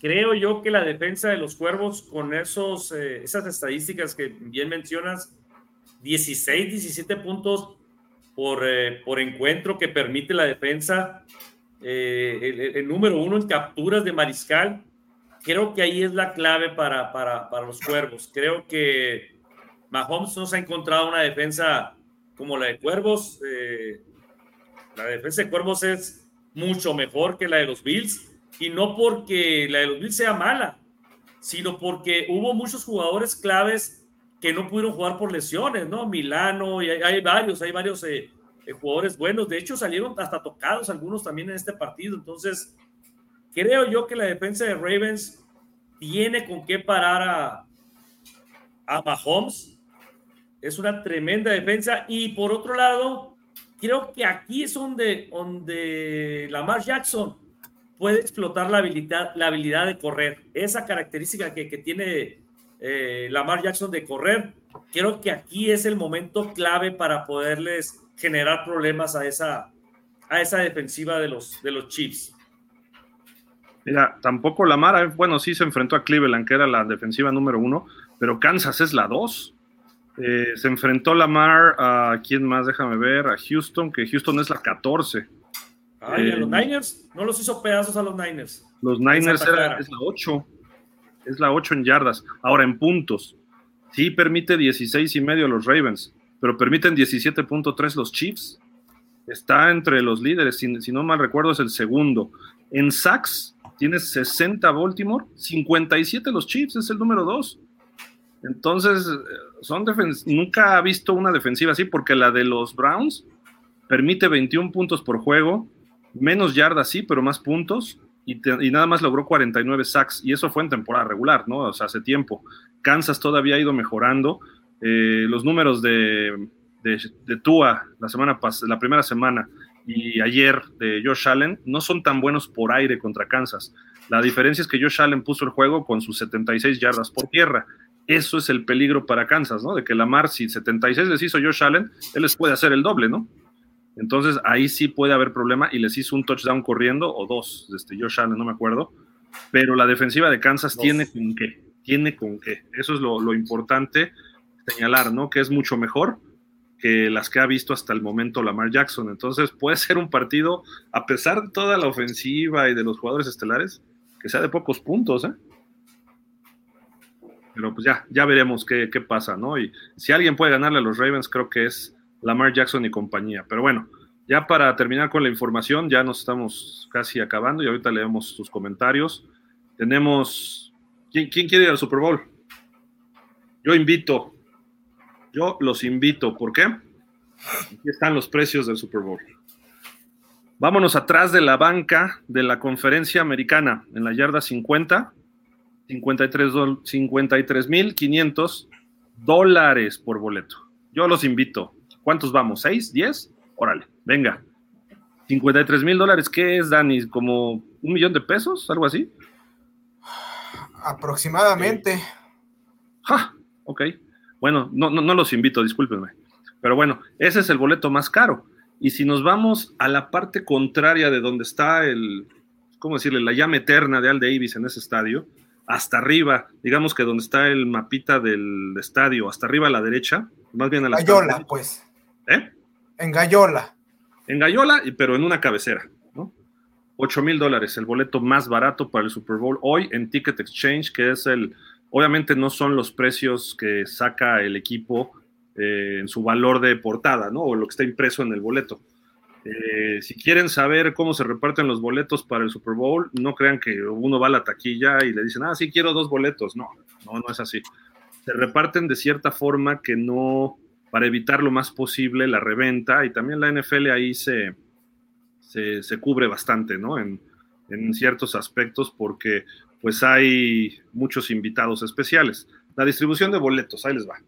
El 25%, 25.2% van a la oficina de la NFL para sus rifas, para sus, eh, de ahí una parte la pone, eh, antes había una rifa, que tú mandabas tu nombre y tu tu, este, ¿cómo se llama? Tu Social Security, etcétera, y se hacía una rifa por ahí de junio, julio, agosto, no recuerdo el mes, y te decía, tienes derecho a comprar cuatro boletos al precio. Y nada más daban como dos mil boletos, una cosa así. O sea, ponían dos mil boletos disponibles. Lo demás lo reparten entre sus VIPs, que el presidente, que del patrocinio, de los vicepresidentes de marketing, la gente de la oficina de la NFL, quizá familiares, etcétera, toda la familia de Gudel, seguramente, gente de NFL internacional, invitados especiales, que van al, eh, estamos hablando de boletos del estadio, no estamos hablando de palcos, que eso es otra cosa. Al campeón de cada conferencia le tocan 17.5%, quiere decir que el 35% se reparte entre los dos equipos que llegan. Y ahí sí, los, tanto a jugadores de este equipo se les dan cierto número de boletos y a los que tengan boletos para toda la temporada. Así que si llegan los Lions, los viejitos que vimos van a tener chance de comprar creo que dos o cuatro boletos, porque son de los más viejos, de los que más boletos para toda la temporada compran. Eh, luego viene el equipo anfitrión, que son los Raiders, le toca 5% del boletaje. Ellos los reparten como quieran, ¿no? También hacen sus sorteos, etcétera. Y el resto de la NFL, o sea, los maletas como Miami, como Dallas, como Pittsburgh, como este, pues, Buffalo, este, todos los que perdieron, le toca 1.2% a cada uno, que es el equivalente a otro 35%. Entonces, así se reparten los boletos. Quien quiera boletos, pues escríbale a su equipo, escríbale a la NFL, escríbale a los que, llegue, a los que lleguen y, o a los Raiders. Es la única forma de conseguir boletos eh, de la vía directa al precio que son. Si no, váyanse a Ticket Exchange, que lo maneja la NFL, y ahí con eso sería más que suficiente para conseguir el, boleto de 8 a 53 mil dólares. ¿Qué pasó, Aaron? ¿Qué, ¿Qué, trae ahí? No se cansa a ver. Ese breaking news dice: el coordinador ofensivo de los Bengals, Brian Callahan, se va como nuevo head coach de los Titans. Uh.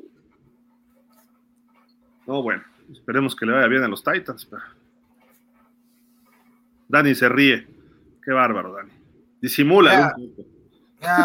nosotros ya tenemos también nuevo coordinador defensivo, es el señor Ryan Nielsen, que viene procedente de los Falcons.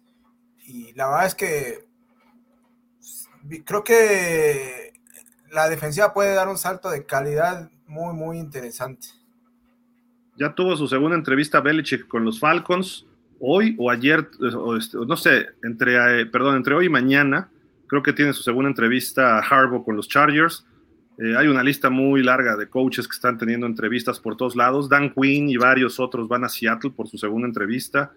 Entonces, vamos a ver, todavía falta un poquitín. Eh, pero bueno, muy probablemente veamos a Belichick con Atlanta. Se puede anunciar pronto eso. Y como lo que no anunciamos la semana pasada, me parece, fue lo de Antonio Pierce, ¿no? Que finalmente lo contratan oficialmente los, los Raiders. Y pues una pregunta, Dani. ¿A qué se deberá esto? O sea, que lo contratan a él, sí, vemos los números y mejoró un poquito lo que hizo George McDaniels, pero tampoco fue un cambio que dijeras, wow, ¿no? Eh, está el asunto de Rich Bisaccia, está el asunto de la presión de jugadores, no sé, no quiero pensar mal, pero y aparte la cuestión pues del color de la piel, ¿no? Sí, pero mira, eh, son muchas cuestiones, pero también, si bien como dices, los Raiders no mejoraron, así que azul y qué bruto, este, ya se convirtieron en el, en el mejor equipo. Eh, al final terminaron como segundo lugar en su división. Que para como estaban con McDaniel, o sea, iban que volaban para, eh, para pelear el primer pick global. Este. Y por otro lado, si de alguna manera ya te ayudó a reunificar el, vestidor, ya, ya este, pudiste otra vez tener cierta confianza, revitalizar al equipo, eh, lograr que, eh, se recuperara cierta identidad de, de, la esencia de los Raiders, pues, ¿por qué no darle, este, darle por lo menos el beneficio de la duda, ¿no? Creo que hablando de méritos, como hemos estado platicando estos últimos minutos, creo que había hecho los méritos suficientes como para por lo menos ganarse este, esa, esa oportunidad. Ya si al finalizar la próxima temporada vemos que los Raiders son un equipo que nada más está eh, volviendo a regar el tepache, ah, bueno, pues ya prescindes de él, pero ya te diste la oportunidad de experimentar para saber este, a dónde te puede o no llevar. O sea, ¿qué tal si, por ejemplo, la próxima temporada, pues los Raiders, eh, pon tú que no terminen con temporada ganadora, pero que acaben este, 8 y 9, eh, creo que ya ah, sería también este un, buen paso tomando en cuenta que ya tuvo toda una temporada. Creo que hablaría de que este, puede llevar a los Raiders por buen camino y en dos años, bueno, entonces ahora sí ya meterlos a playoff. Pero si terminan, no sé, este 4 y 13, pues sí, le das, le das las gracias, ¿no? Solo tuvieron otras dos entrevistas los Raiders. Entonces, no sé, Leslie Frazier fue uno de ellos, que es el coordinador defensivo de los Bills, aunque este año se echó un sabático. Y el otro es eh, Chris Richard, que fue jugador de los Raiders. Entonces, eh, tres afroamericanos, ¿no? Eh, es el equipo, el primer equipo que tuvo un coach afroamericano en Arshell, también una mujer gerente o administrativa. pero, Aaron, ¿crees que, bueno, y aparte, en un evento del día de Martin Luther King, va Antonio Pierce con su chamarra de los Raiders, ¿no? O sea, como diciendo, yo voy a ser el coach, ¿no? Eh, le encanta los Raiders, él era fan de los Raiders, eh, tiene el espíritu de Raiders y los jugadores lo pidieron. ¿eh? Pues mira, eso es lo más importante y creo que es lo que más tomaron la decisión de que se quedara Antonio Pierce, que los mismos jugadores lo pidieron. Mm, a lo mejor el antecedente de Viciasha, como dices tú, de que no se le otorgó pues una segunda oportunidad para ser el head coach, que lo había hecho bien como interino. Eh, a lo mejor eso también propició esta, esta decisión, pero más que todo yo creo que porque los jugadores lo están pidiendo Antonio Pierce. Eh, concuerdo con lo que dice Dani, estoy de acuerdo con eso, en que se le tiene que dar una oportunidad a Antonio Pierce, porque es un ganador Antonio Pierce, a final de cuentas fue campeón con los, con los Giants, campeón de Super Bowl, trae mentalidad ganadora y, y hizo bien las cosas como interino. Y si los jugadores te lo están pidiendo es porque están cómodos con ese head coach. Y creo que sería interesante darle una oportunidad, una temporada completa, así como Mike, Mike Brable también se le dio su oportunidad y, salió un buen head coach. Ahí está el ejemplo de Dimico Ryan también con, con los Texans. O sea, han salido exjugadores eh, interesantes ahí, campeones de Super Bowl y, grandes jugadores eh, en Hall of Famer como para, para demostrar pues que, que, pueden ser buenos head coach. Y aquí Antonio Pierce creo que, que sería interesante verlo una temporada más. No creo que se pierda mucho, como dice el Dani. Es una temporada y si te funciona, pues ahí está. ¿Firmó por un año nada más? Sí, pues.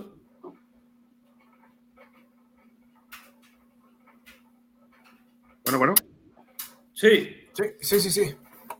Sí, sí, se te escucha, Gil. Sí, sí, sí. firmó, por, una... un año nada más? Sí, pues si firmó por, por un año. ¿Lo, ¿Lo, estás afirmando o estás preguntando? No, pregunto, pregunto.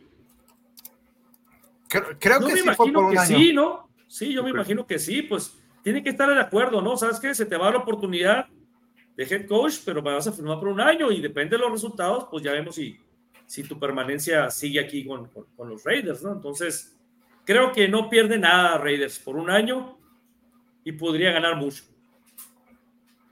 Pues fue contratado como coach de linebackers el año pasado, detrás de Josh McDaniels, ¿no? Obviamente en su staff. Y pues eh, ahorita ya es el coach. No, no, he visto por cuántos años le dieron, ¿no? Pero es el vigésimo tercero coach en la historia de la franquicia. Tuvo marca de 5-4 en esta temporada, quedando como interino. Yo personalmente creo, ya les va. Mark Davis ha estado en el ojo del huracán desde que se murió el papá, sinceramente.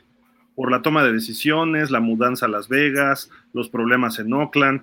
Entonces, eh, recientemente, bueno, cuando trae a John Gruden y se queda Bisaccia, él dice, voy a buscar a alguien más y trae a Josh McDaniels, ¿no? En lugar de darle la oportunidad a Bisaccia, que sí lo entrevistó, pero hasta ahí. Y riega el tepache. Y estos dos años o año y medio de McDaniels estuvo presionadísimo por fans, presionadísimo por la prensa local, la prensa de Oakland, la prensa de Los Ángeles, que todavía sigue a los Raiders. Y ahorita, pues él em, iba a empezar su búsqueda de, head coach. Y se hablaba de Jim Harbaugh. Y como que no hubo una buena aceptación. Incluso por ahí se dijo de Bill Belichick y los Raiders no quieren a Belichick ni por error. Entonces, eh, entrevistó a dos afroamericanos, Leslie Frazier, Chris Richard, y, y, dijeron, pues entrevisto a Antonio Pierce. Los jugadores, sus estrellas, hasta amenazaron con irse, pedir trade o irse del equipo. Davante Adams, Max Crosby y Josh Jacobs. Entonces, creo yo que se asesoró muy bien Mark Davis y tomó la decisión más salomónica posible. Está bien, ustedes lo quieren, ahí está. Si no funciona, no es bronca mía, yo no lo decidí, lo decidieron ustedes. Yo nada más hice lo que ustedes me pidieron. Y Tantan se quita las broncas durante un rato y él puede ya planear algo más. Personalmente digo, tiene un historial Antonio Pierce de coach interesante. Empezó en el 2014 en high school, se fue a la Universidad de Arizona State en el 2018 como coach y coordinador de coach de linebackers. Se quedó ahí hasta el 2021 como coach defensivo, coordinador defensivo. Llega a los Raiders en el 22 como coach de linebackers y se queda como interino. Entonces, realmente no hay mucha experiencia, pero hay capacidad. O sea, lo que se ha visto, por lo menos de liderazgo. No siempre la intensidad gana partidos, también necesitas una combinación de las dos. Dan Campbell no nada más es ganas, Bill Cowher no nada más era ganas, eh, Mike Bravel no nada más es soy el amigo de ustedes, ¿no? También hay que demostrar ese liderazgo de otra forma con inteligencia y llevar bien al equipo. No tuvo una victoria importante, salvo una contra Kansas City. Y tiene talento en el equipo. Yo personalmente no veo que funcione muy bien el equipo. Con él no van a ser campeones. Quizás sea un equipo que en una de esas se cuele a playoff, pero en una de esas, ¿eh? eh entonces, ojo, yo creo que sí, Mark Davis dijo, me lavo las manos, ustedes decidieron y lleguenle, ¿no? Si no sale, no es bronca mía, entonces ya tomo yo la decisión. Lo cual creo que fue muy inteligente de su parte. Pero esperemos por los Raiders, esperemos por esa gran afición que tienen los Raiders, que ya funcione, porque es lo más cercano a John Gruden con ese espíritu de Raiders. Eh, yo creo que Mark Davis está esperando que se resuelva el asunto de John Gruden. Y dijo, bueno, mientras ustedes quédense con su Antonio Pierce, probablemente no vaya a funcionar, él ha de haber pensado, y me quedo yo con, este, con John Gruden para cuando se resuelva su litigio contra Roger Goodell, que parece que va muy favorable para Gruden, ¿eh? Entonces le dijo, retira esto y te vienes de coach. Se lo dijo en la temporada cuando ya no estaba McDaniels. Entonces, ojo, ojo por ahí, ¿eh? O sea, no era su primera opción. Pero bueno, en fin, este tema lo platicaremos más en el off-season. Y obviamente no lo habíamos dicho y se me había pasado hasta que Werner me lo recordó. Nuestro campeón de fantasy este año fue Werner Rettig. Eh, ganó el Super Bowl, se lo ganó a Álvaro Moranchel de los Giants y con una marca de 8-6 nada más en la temporada, pero bueno, ganó el fantasy. Felicidades a, a Werner y también ahí nuestros amigos de Pat Zócalo. Eh, no sé quién lo manejó este, este fantasy, pero un saludo a este club de fans que quedaron con el tercer lugar. Creo que yo quedé en penúltimo, Dani, no sé si creo que te fue mucho mejor a ti que a mí, pero ahí está nuestro fantasy unas tres, cuatro semanas tarde, pero lo prometido es deuda, ahí lo estamos anunciando. Así de que ahí está, felicidades Werner, un abrazo. Y es Cowboy, Aarón, mira. Sí, lo que estoy viendo. Entonces, pues algo ganaron los Cowboys este año. es, es conocedor. Seguramente se fue con Dak Prescott todo el año y eso le ayudó mucho. Bueno, sí ganaron el Super Bowl. Nomás que de fantasy, nada más. Exacto, exacto. Pues bueno, amigos, este salgo cinco minutos, Dani. Ahorita regreso, pero podemos empezar a leer los, los, este, los comentarios. Vale, vale, vale, aquí le vamos dando. Va, va. Eh, dice Daniel Berry Sports. Yo, saludos, saludos, Daniel. Rafa Rangel, o sea que hágase lo que se haga, algún conspiranoico está detrás. Pues sí, sí, sí, sí, sí, este. Nada les gusta, nada les parece. O en palabras más este del lenguaje popular, ningún chile les embona. Eh, Rafa Rangel, de acuerdo, qué agradable sorpresa son los Texans. Daniel Esparragosa, Búfalo perdió por errores de ellos. Pues sí, era justamente lo que estábamos platicando hace ratito, ¿no, Aaron? Sí, así es. Eh, el equipo de Búfalo tuvo, en sus manos el juego, fue que cometió los errores. A pesar de que uno de los errores importantes, como bien mencionamos, aquel eh, tratar de engañar, ¿no? Con Damar Hamlin, que no les funcionó en su propio campo, que después fue un touchback, ahí por el balón suelto ahí de, de los, de los Chiefs, pero sí, sí hubo detalles, hubo errores y más que todo también pues la patada de Tyler Bass. De acuerdo. Daniel Esparragosa, Kansas City jugó bien, casi sin errores. Pues sí, ahí estuvo justamente la diferencia. Eh, también el mismo Daniel, eh, Jason Kelsey demostró el gran ser humano que es, ya que convivió con la fanaticada de Buffalo. La gente lo aceptó aun cuando apoyaba a Kansas City. Pues sí, es que, digo, no, eh, no entiendo por qué la gente, y no solo en el fútbol americano, ¿no? Sino en muchos deportes, a veces no es capaz de convivir con gente que apoya al otro equipo, ¿no? Al final de cuentas, cualquier deporte es una actividad lúdica y este y el que convivan distintas aficiones siempre es muy sano. No, aparte, ¿quién se va a meter con Jason Kelsey? Imagínate. No, pues no, sí, sí, sí, sí no, ya también. Eh, dice también Daniel Esparroja, Jason, si quiere regresar a la NFL, Buffalo tiene un espacio para jugar, tomar, echar relajo, todo por la vía sana. Ah, perfecto, perfecto. Eh, Daniel Esparragosa, Kansas le gana a Baltimore. Pat Mahomes ha demostrado que no lo pueden parar. Y eso que los receptores son malos, la línea ofensiva de Kansas City está protegiendo bien y abre huecos para la carrera, sí.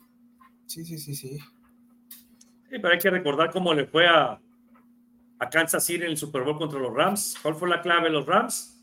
La presión sobre, sobre Pat Mahomes. Creo que los Ravens tienen con qué presionar a Pat Mahomes. Yo para mí creo que los Ravens van a ganar este partido. Sí, de acuerdo. Em, Darío Pérez, señores, buenas noches. Con gran gusto a ver las finales de conferencia, sí, claro. Ya eh, nos quedan, bueno, contando el fin de semana del Pro Bowl, nos quedan tres fines de semana de NFL, pero digamos que de verdaderos rechupetes son dos. Daniel Esparragosa, la defensa de Kansas City jugará igual como contra Buffalo, pararán la carrera y que Lamar Jackson lance el balón, ahí es donde dudo que sea constante. Pues vamos a ver porque esta temporada demostró que también puede lanzar el balón.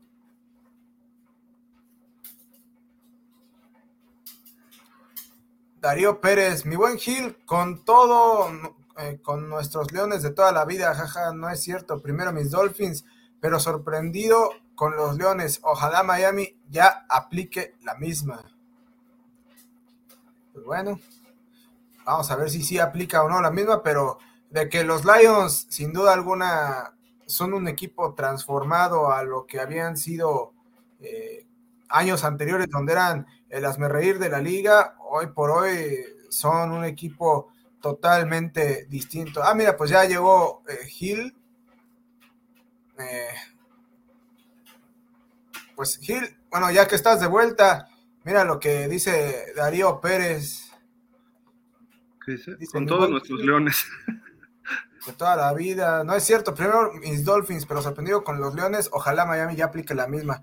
No sé si vaya a aplicar la misma. Tú que sabes un poco más de eso. Pues yo nada más les digo que ahora sí como el tirititito. Dan Campbell fue nuestro, lo tuvimos y lo dejamos ir. Su primera oportunidad como head coach, aunque fuera interino, fue en Miami sustituyendo creo que a Joe Philbin. Y lo hizo bien como interino. Entonces, hablando de Antonio Pierce y de eso, dices, lo tuvimos y ahí estaba y los jugadores se le entregaron y no le dieron oportunidad y creo que trajeron a Adam Gaze o no sé quién fue. Pero bueno. Pero bueno.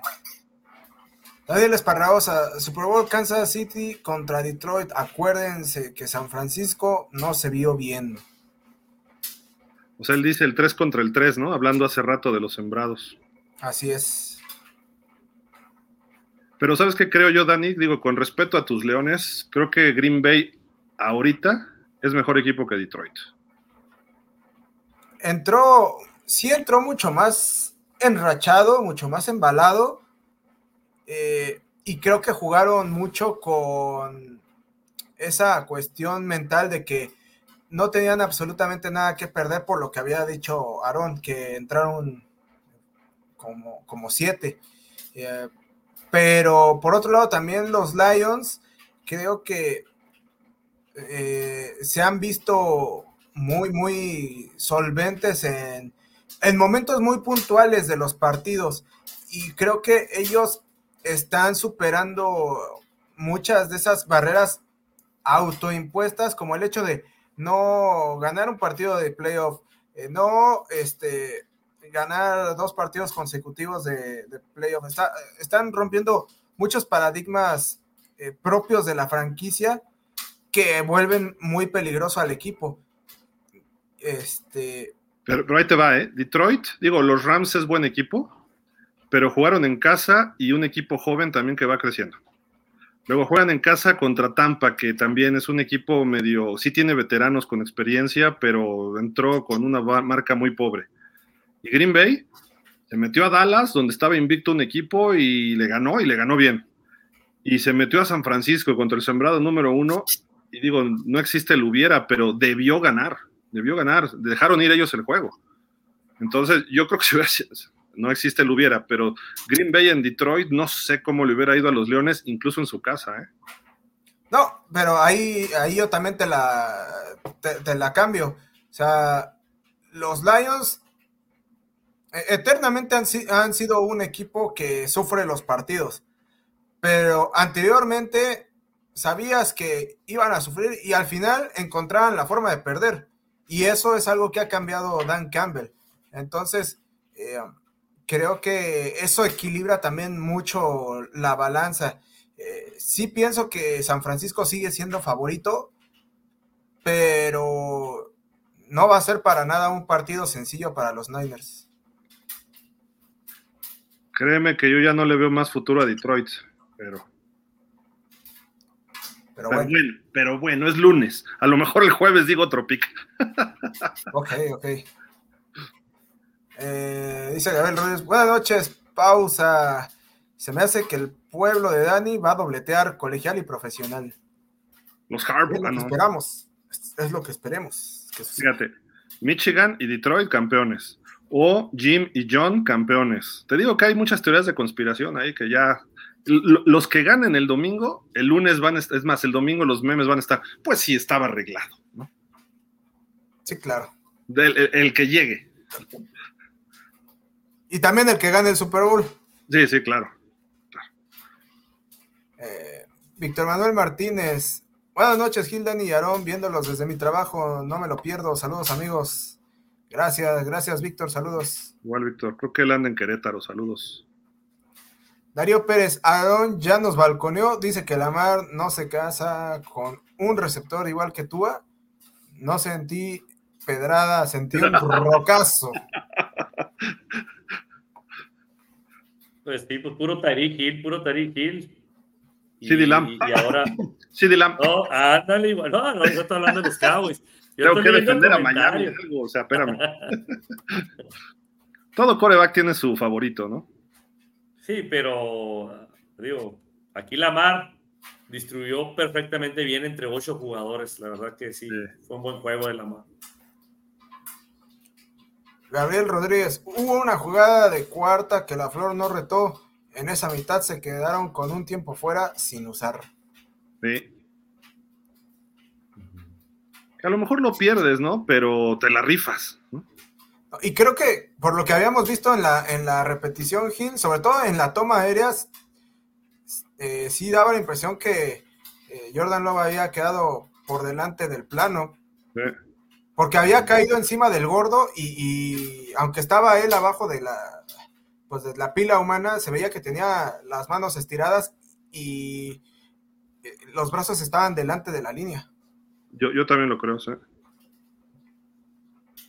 Darío Pérez, ah, no sentí que jugara San Francisco como una planadora. Yo creo que Leones puede dar la sorpresa, ¿no creen? Yo Dani no cree sorpresa, dice que va a ganar Detroit. Yo estoy convencido de los Lions. No, sé, no va a ser fácil, pero sí confío en los Lions. Yo voy con mis Niners de toda la vida, Aaron. No, bueno. Si, le ganaron a Green Bay, le ganan a cualquiera. Por Dios. ¿Quién es Green Bay? ¿Cómo que quién es Green Bay? El máximo ganador en la historia del NFL, por Dios, Dani. Por Dios, por Dios. Tres corebacks, que, bueno, dos y casi uno que va a entrar al Hall of Fame. O sea, no, no, no, no, ya. Title Town le dicen a Green Bay, no, por Dios. No, yo digo que jugador por jugador, si tú comparas, creo que Green Bay tiene mejor, perdón, creo que los Lions tienen mejor plantilla que, que Green Bay. Están muy jóvenes, a lo mejor son jugadores no muy conocidos, puede ser, pero creo yo que así la plantilla de los Lions es mejor equipo que Green Bay. Ah. Pero sí también considero el factor de descanso. Que Niners haya dejado de jugar tres semanas, a lo mejor también te afecta, ¿no? El, ritmo que, que, ya llevabas. Entonces, a lo mejor con este partido, pues ya se embala otra vez y, vuelve a jugar Niners con, con, intensidad, ¿no? Entonces, va a ser un muy, muy buen juego. Ya han jugado dos veces en playoff, las dos veces en San Francisco. Una fue por ahí del 50 y no sé cuánto, y la otra fue en el 83 y ganó apenas San Francisco 24-23. Lo curioso, ese juego me acuerdo, tenía un coreback número 16 los Leones, se llamaba Gary Danielson y terminó con cinco intercepciones el partido, pero aún así Billy Sims acercó el juego y perdieron por un puntito nada más con los, con los 49ers. Y después los 49ers perdieron la final de la nacional contra, eh, contra los Redskins. Que se habla de que les robaron por ahí una interferencia, algo así, y no llegaron al Super Bowl en el 83. Washington llega y los apalean los Raiders, pero el año siguiente San Francisco llegó mucho más fuerte y fue campeón sobre Miami. Entonces, hay como que cosas semejantes al 83. Son 40 años después. Bueno, ya llovió, ya llovió. Eh, dice Gabriel Rodríguez, estoy con Gil después de la carrera de Aaron Jones de 53 yardas. Mandaron dos jugadas de pase, uno sin ganancia y uno incompleto. Para mí debieron seguir corriendo. Sí. Como que ahí traían toda la inercia y ¡pum! Solitos se mataron. Sí. Rafa Rangel, creo que Brock Purdy ha demostrado más que Mitanga I Love You, que también fue cobijado con un arsenal ofensivo de miedo que no supo aprovechar. Sí. Dice Guillermo Reina, va a estar listo Tyshon um, Samuel para el próximo domingo, para el próximo juego. ¿Cómo podría afectar a Niners si sigue lesionado? El reporte que vi hoy está 50-50 eh, para el domingo. ¿Cómo podría afectar si no juega? Pues los Niners empezaron sin él la temporada, si no mal recuerdo, y empezó a brillar Brandon Ayuk de una forma impresionante y surgió Jawan Jennings. Entonces yo no veo que baje tanto. Lo que pasa es que Divo Samuel es medio el jugador gadget, ¿no? que te puede salir desde el backfield, lo pones en movimiento, sale de slot, sale de, o sea, puedes moverlo mucho y tanto Brandon Ayuk como Jawan Jennings son más receptores formales, ¿no? Digamos. Entonces sí te puede ayudar bastante y sobre todo le puede abrir espacios a McCaffrey, pero no, no creo que cambie mucho el equipo si está o no está. Pero eso veo yo. También Lascano, hola chicos, buenas noches, aquí escuchando sus comentarios del juego de Niners no estoy de acuerdo con ellos, pero lo respeto. Te doy mi opinión. El juego se jugó en lluvia. Brock Purdy salió con guante. Y después creo que se lo quitó, ¿no? Ahí, sigue, mira lo de Damián. Ah, sí. Luego se lo quitó. Fue una lluvia molesta y él no estaba cómodo en el juego. Quiero aclarar que la lluvia fue para los dos crebacks. Ahora, la primera jugada de Niners a la ofensiva fue por tierra con McCaffrey. Pero ¿en qué no estás de acuerdo, Damián? Si eso dijimos, ¿no? Que jugó mal Purdy en la lluvia y al final fue donde afinó, donde empezó a reciar la lluvia también al final, ¿eh? Como el tercer cuarto donde anotaron así, ahí bajó un poquito. Pero, de acuerdo. se pasaron 10 jugadas sin correr con él. Shanahan no se da cuenta que Purdy tuvo un juego irregular, un pase bueno, otro malo, así se la pasó. ¿Por qué no corres y corres? Niners estuvo pase y pase, ¿por qué no? Sí, sí, en eso estamos de acuerdo. Mira, dice Rafa Rangel, pobre Tyler Bass, leí por ahí que había recibido amenazas por la reacción del público, no lo dudo. Sí. No se llama Tyler Bass, es Tyler Norwood Bass. Oye, eh, yo creo que por eso cerró su, este, sus redes sociales. O sea, más que mentadas, sí, seguro fueron. Amenazas fuertes, ¿eh? Sí. Oye, por ahí decían, perdón, perdón, perdón. No, dale, dale. Ah, decían, ¿no? De que los Bills, los fans de los Bills, les retumbó mucho esta derrota porque escucharon a los comentaristas decir, He's going wide right. Y les vino el Super Bowl 25 a la memoria y fue, por eso fue más desgarrador esta, esta derrota, porque fue en casa ante los Chiefs y eso que la patada se vaya del lado derecho como el Super Bowl, dicen que fue así como que, ah", ¿no? Pues sí. Gabriel Rodríguez, ¿consideran que ya Bill ya se cerró la ventana para poder ganar Super Bowl? Vengarón. No, no, no creo. Todavía tienen un gran equipo y no creo que se vaya a desbaratar. No son, no son o sea, viejos como para pensar en que ya se les está cerrando la ventana. Creo que todavía eh, se pueden hacer cambios ahora en la agencia libre y sobre todo en el draft para mejorar el equipo y creo que todavía va a ser un equipo complicado la otra temporada. Creo que también puede llegar, llegar lejos todavía. También. yo creo que sí, algunas se le han cerrado, ¿eh? algunas ventanitas ya a los Bills. Eh, este era como que lo último que les queda. Necesitan una reestructuración desde la no, no me refiero al gerente, sino que el gerente jale algo de talento joven, un buen draft, quizá linebackers. Eh, su secundaria ya está muy vieja, aunque es muy eficiente también tuvieron lesiones, dos jugadores importantes defensivos. La línea ofensiva creo que todavía aguanta, pero está así como en pincitas. Yo pensaría mejor en un corredor este, que machaque un tipo Derrick Henry, un tipo, eh, pues el otro Cook. A lo mejor juntar a los Cook el año que entra, cuando sea gente libre, para quitarle mucha presión a Josh Allen y que se vuelva más pasador y no esté él corre y corre y corre, ¿no? Sino que sea una ofensiva más eficiente. Y a lo mejor otro receptor porque Gabe Davis no jugó ayer y los demás no son malos, pero obviamente son jugadores de complemento. Necesitas el 1-2. Los buenos equipos hoy tienen un receptor 1-2. Ahí está Brandon Ayuk y Divo Samuel. En Miami está Tyreek Hill y Jalen Waddle. En Dallas está Stephon Gilmore y está CeeDee Lamb. Y así podemos seguir con los equipos que son más competitivos. Y, Buffalo nada más tiene Stephon Diggs y no está en su mejor etapa, ¿eh?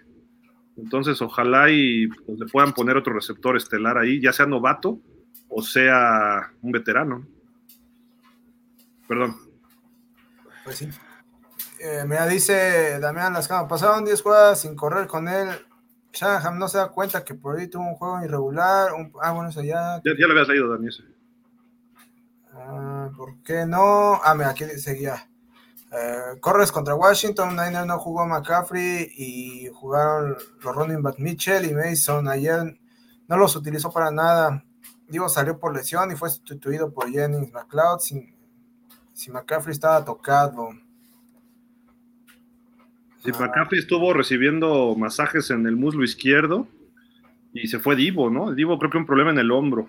Entonces, sí perdieron dos jugadores, o bueno, uno estaba como al 70, 80% y el otro se fue. Pero aún así, San Francisco respondió cuando tenía que hacerlo. Yo no veo problema en ese sentido. Así se tienen que levantar los equipos grandes, ¿no? Ni modo. Pues sí. Este, dice Rafa Rangel, cierto, Aaron Vaz era el hombre más solitario de la Tierra en medio de 80 mil fanáticos. Sí. Oye, hablando de fanáticos, Dani, perdón, aquí tenemos un video que no creo que no pusimos, ¿verdad? No me acuerdo, a ver. No, no, no lo pusimos. Este, ahí les va, para que vean cómo son lo, la Bills Mafia allá en Búfalo.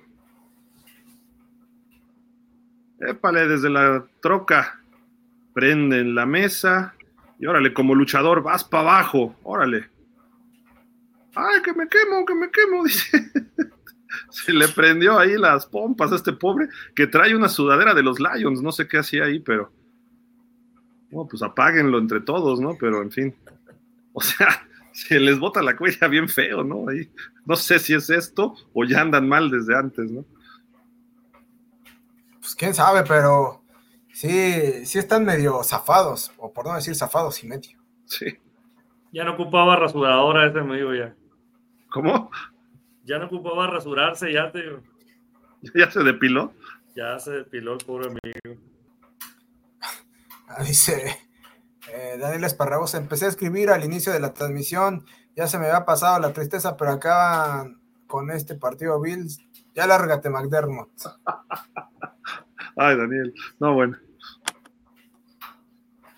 Ah, bueno, este ya lo leímos, estaba tocado. Eh, Sergio Ceniceros, buenas tardes, pausa de los dos minutos, solo para preguntarles qué pasó con la transmisión por Facebook. Eh, pues solo eh, los juegos puedo seguir cuando estoy trabajando. Gracias y saludos a todos. Dios les bendiga. Es que ahí había unas diferencias por cuestiones de derechos y se ha metido como mucho spam y muchos, este, nos han llegado mensajes muy extraños de virus, cosas así. No sé qué esté pasando en Facebook. Entonces, este, estamos reportando a Facebook hasta que se limpie un poco esto y que nos aclaren de que tenemos derechos, no, no, es que tengamos los derechos, es que son de libres de derechos la música que tenemos y algunas imágenes sí tienen derechos, sí llegamos, hemos llegado a usar algunas que no, le damos el crédito adecuado, ¿no? Entonces no queremos sanciones de ellos por ahorita y hasta que no nos resuelvan, pues vamos a seguir así, lamentablemente, Sergio, pero qué bueno que te vienes para acá y eh, compartimos el link, eso sí. Y si no, estamos también en Twitter, y estamos transmitiendo también en Twitch y estamos transmitiendo también en LinkedIn. Ahí tenemos una página. Y no te puedes en YouTube, ahí tenemos otras tres transmisiones simultáneas. perdón, perdón, pero ahora sí que no es cosa nuestra. ¿eh? Dice Daniel Esparragosa, la jugada clave es cuarta, y, cuarta yarda 32 de Bills.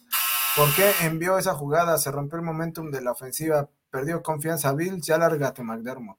La de Hamlin debe ser, ¿no? Sí, yo creo que sí. Pero bueno, no les costó puntos ni nada. Y estoy de acuerdo en algo, ¿eh?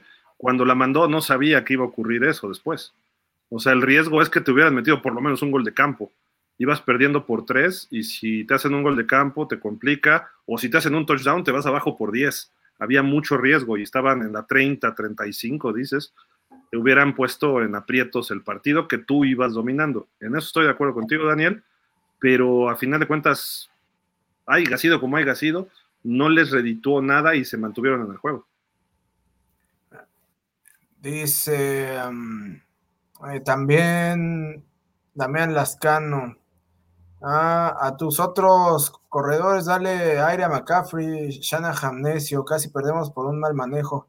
Para mí ahora por día estuvo mal, casi le interceptan dos pases, pero también el pase que le pone a Kittle sale corriendo y pone un pase exacto a Kittle. Ahora el juego estuvo de volteretas, la última serie que falta, que falla el gol de campo Packers. Niners perdía por cuatro, no le servía el gol de campo. Y esa última serie perdí, solo falló un pase. Eh, el que le tiró Kittle, que se voltea para correr esa serie eh, por D lanza un pase a Yuk por el medio del campo con el linebacker encima, un gran pase y en la zona de gol. En primera y diez sale por izquierda, quiere lanzar, pero va a encontrar, aguanta Damián, que nos... Viene como en 20 etapas el mensaje. Eh, encontrar del brazo y sale y corre, se agarra de cabeza, no tuvo miedo del golpe, no sé por qué me acordé de Tua contra Jefes, que se barrió dos yardas antes por miedo, por ahí jugó mal. Y si juega así contra Lions, no les, eh, no les va a ganar. Ok. Yo, yo lo que tú decías al principio, Damián, creo que sí, el factor de la lluvia les le afectó primero a Purdy y al final terminó afectándole a Love. Eh, es parejo, ¿no? Y te tienes que adaptar. Eh, pero pues Purdy al final ajustó y es donde contó, y es lo más importante, ¿no? Sacó el partido. Pues sí. Mira, dice Daniel Esparragosa, que Dios me perdone, pero Belichick, te esperamos aquí en Búfalo. Ganas tú ganando otro Super Bowl, ahora con Allen, y rompes el récord de Shula, y Búfalo gana por fin un Super Bowl. Ok. Daniel, te lo voy a decir, los Bills tienen una maldición. O sea, o sea, ya, ya, ya ese equipo es como los Chargers, ¿no? No van a ganar. O sea, entonces, pues ya, ya cámbiate de equipo, por Dios. No es cierto, Daniel, un saludo. O sea, sería interesante ver a Belichick en los Bills. ¿eh? Dice Daniel Esparragosa, McDermott, vete a Miami, ahí tú lo acabarás de echar a perder. Ok. Luis Castilla, buenas noches. La verdad siento empatía por Bass. Scott Norwood no volvió a patear un gol de campo después del Super Bowl de 1991. Si no me recuerdo, sí regresó un año, ¿eh? Y ya no aguantó porque cada juego estaban hablándole de, de lo que había regado el tepache, ¿eh? pero no estoy muy seguro si fue un año o dos y después ya lo cortaron y ahí sí ya nadie lo agarró. Eso fue lo, nadie lo, lo eligió, entonces sí fue un problemita para él, ¿eh? ahí de, cuestión pues de public relations, pues de relaciones públicas, porque todavía llegó al Super Bowl contra Washington, si no me recuerdo. dice Daniel Esparragosa, Daniel, te pasaste comparando a Bills con ese muroso equipo de Dallas. Solo por eso Bills humillará a en el siguiente enfrentamiento. No vayas a llorar cuando lesionen a Oh, ¿qué pasó? ¿Qué pasó, Tocayo? No, mira, yo, lancé la pregunta. No fue como tal una comparación. Yo quise, quise hacer esa pregunta porque, pues, al final de cuentas, los dos son equipos llenos de talento, con altas expectativas, pero que al final riegan el tepache. Unos más feos que otros, pero pues, al final de cuentas, eh, riega, ¿no? E, el, Tepache y bueno. Los últimos eh, cinco años creo que son de esos equipos que les ha faltado un poquito. Yo sí lo, me atrevería a compararlos, ¿eh? Lo que están haciendo, eh, porque tienen jugadores talentosos, como dice Dan y todo, llegan, llegan sólidos y de repente algo les pasa y no dan el siguiente paso. Entonces, eh, esa es la comparación, ¿no? Y sí tiene sentido la comparación, ¿no? Este, entendemos la molestia ahorita, ¿no? Pero pues tampoco es este por insultar a nadie, ¿no? Sí, no, no, no, mira, ya. Y nada más se ríe, nada se ríe el tocayo. Pero bueno. Risa nerviosa, risa nerviosa de Daniel. Dice. Luis Castilla, Buffalo ha tenido dos corebacks de élite en su historia. Uno es Kelly y el otro es Allen. Miami solo ha tenido uno. Ya todos sabemos su nombre, porque en mi opinión, ni Bob Greasy. Ok. Pues Miami tiene a los dos en el Hall of Fame solo está Kelly en el Hall of Fame y ahorita pues Josh Allen presumiblemente pudiera terminar ahí.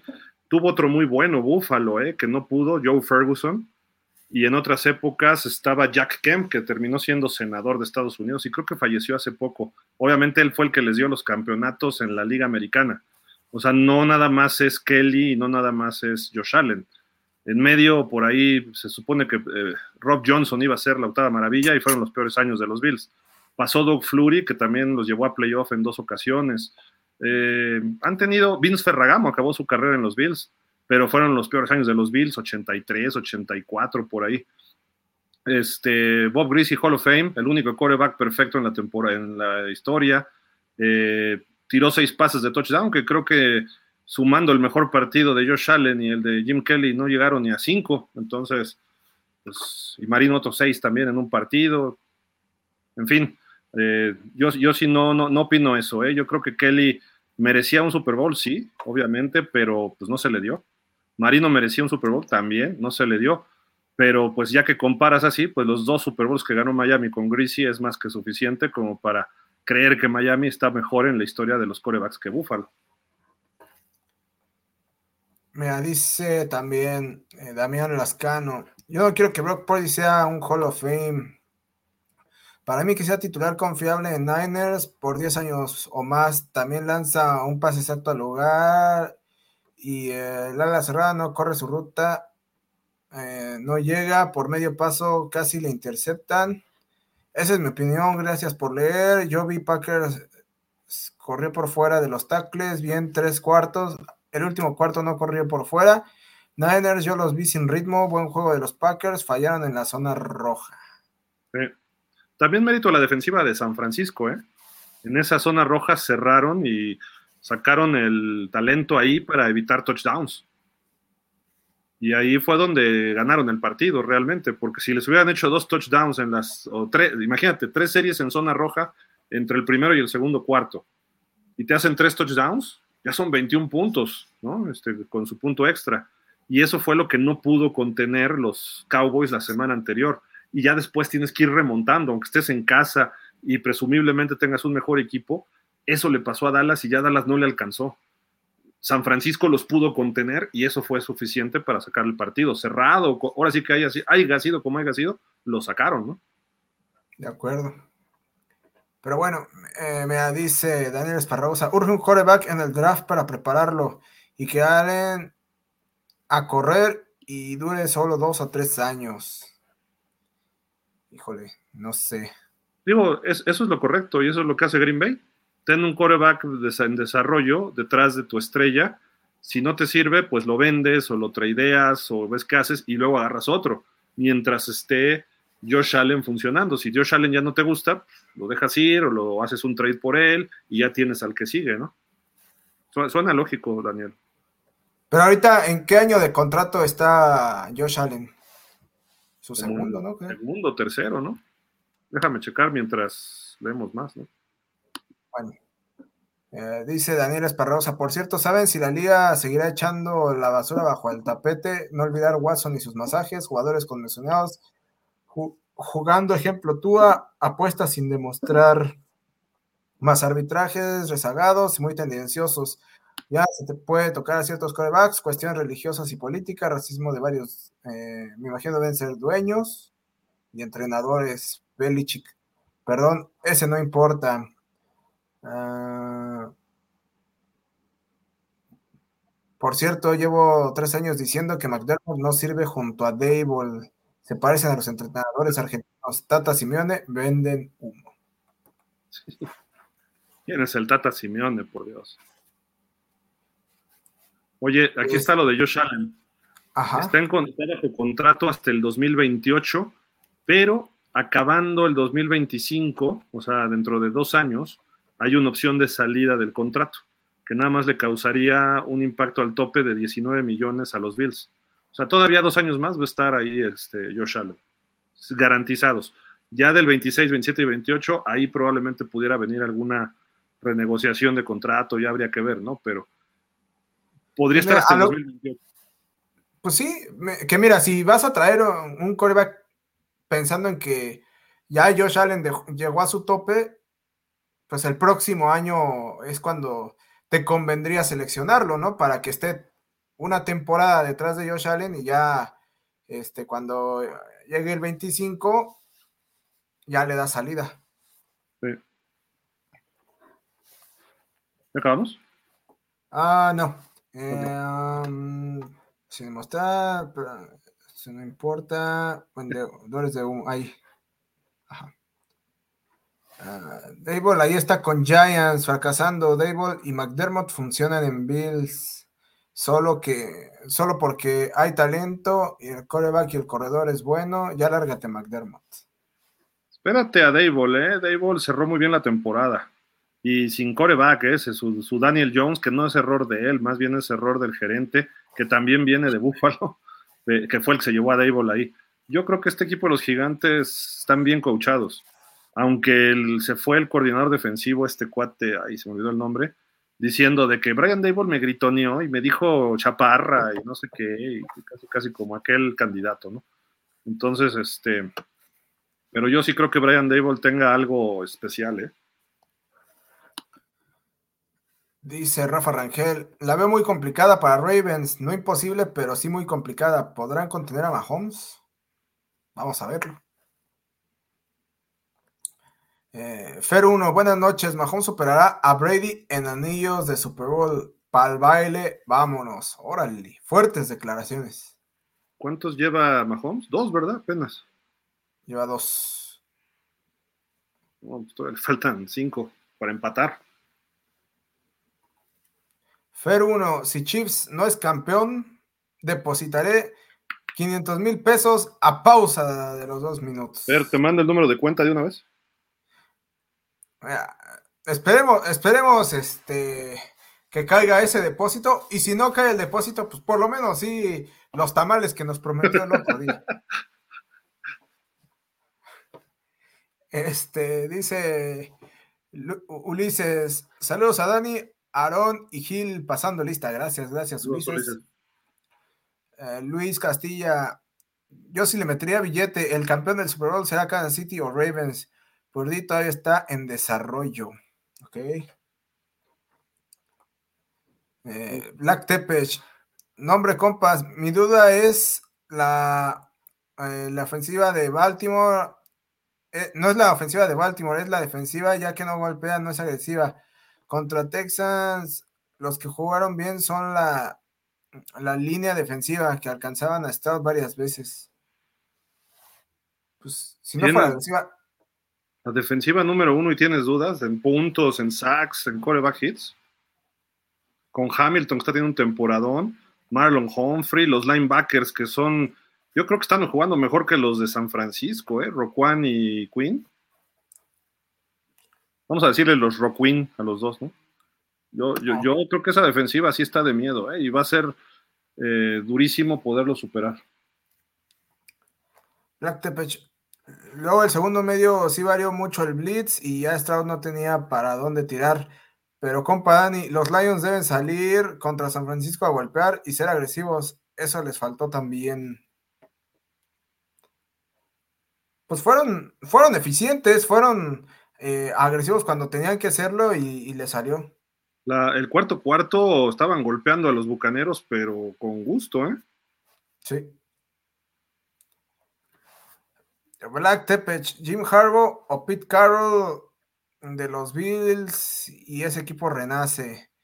Ya manden al diablo a ese coach Popeye el Marino que tiene que se vaya a entrenar lucha grecorromana.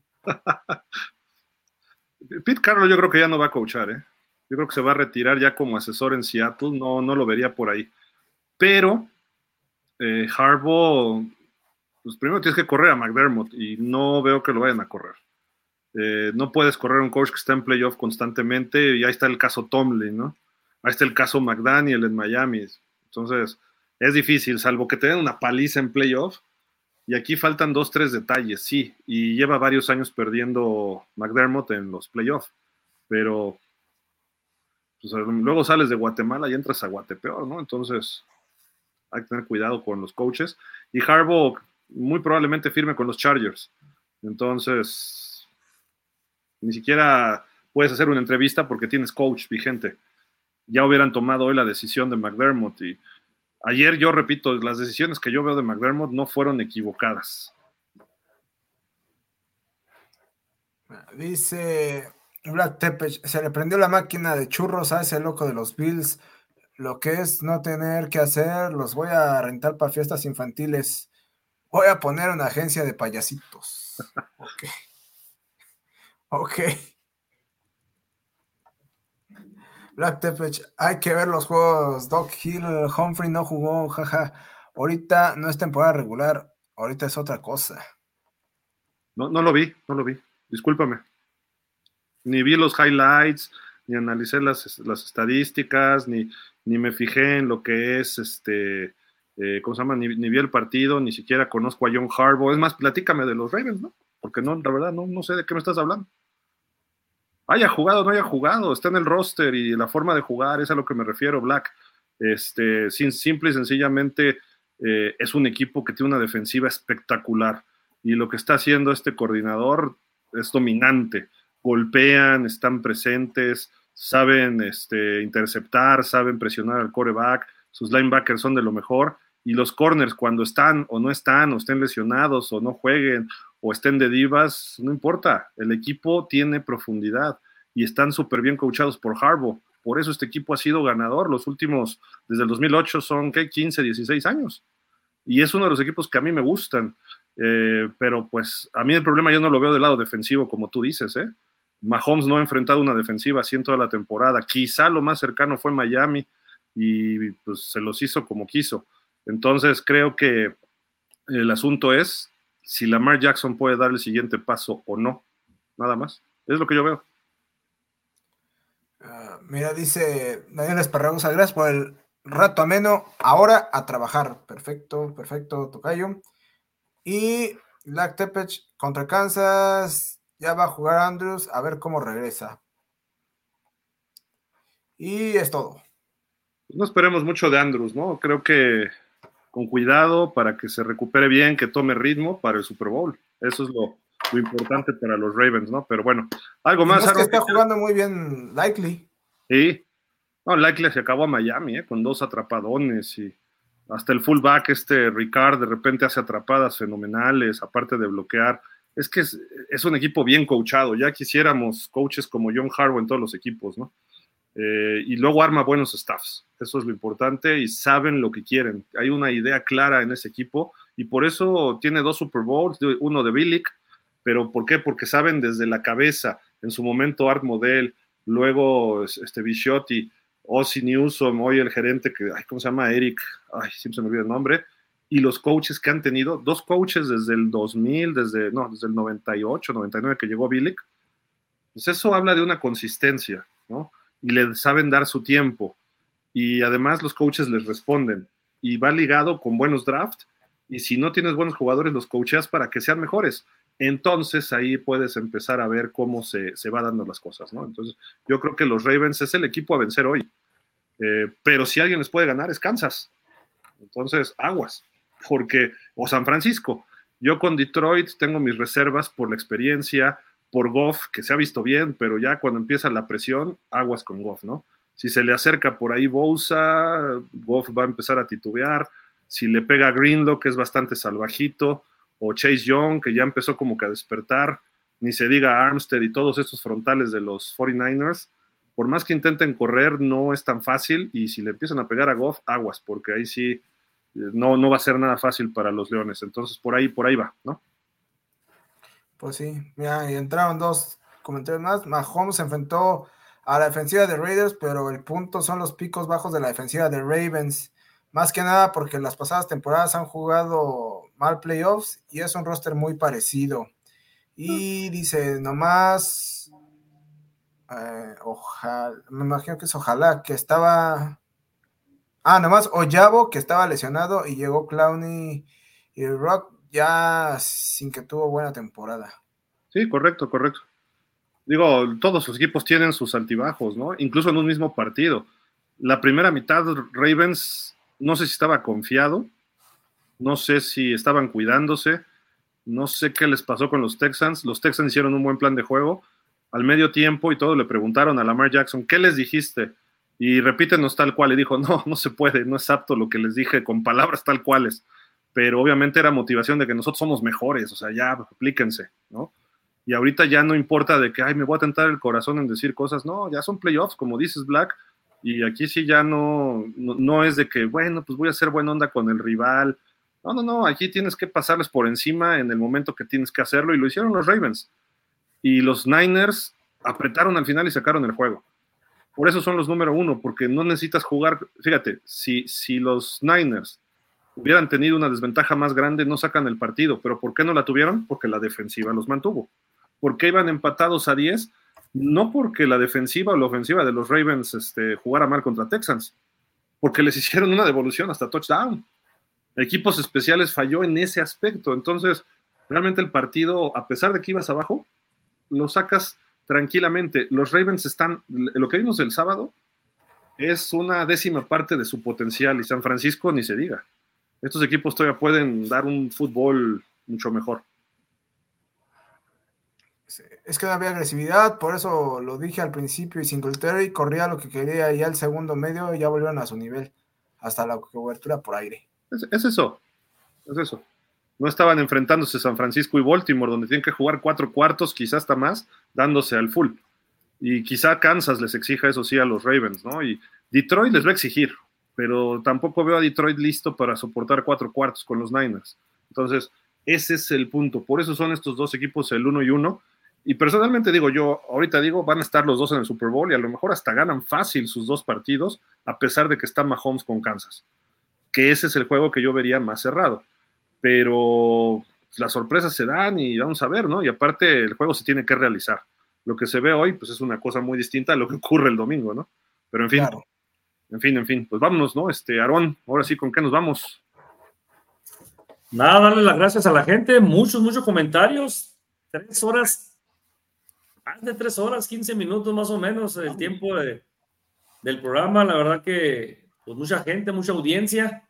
Darle las gracias a toda la gente que estuvo aquí en pausa los dos minutos y pues los esperamos el jueves, Gil, para jueves de PIX.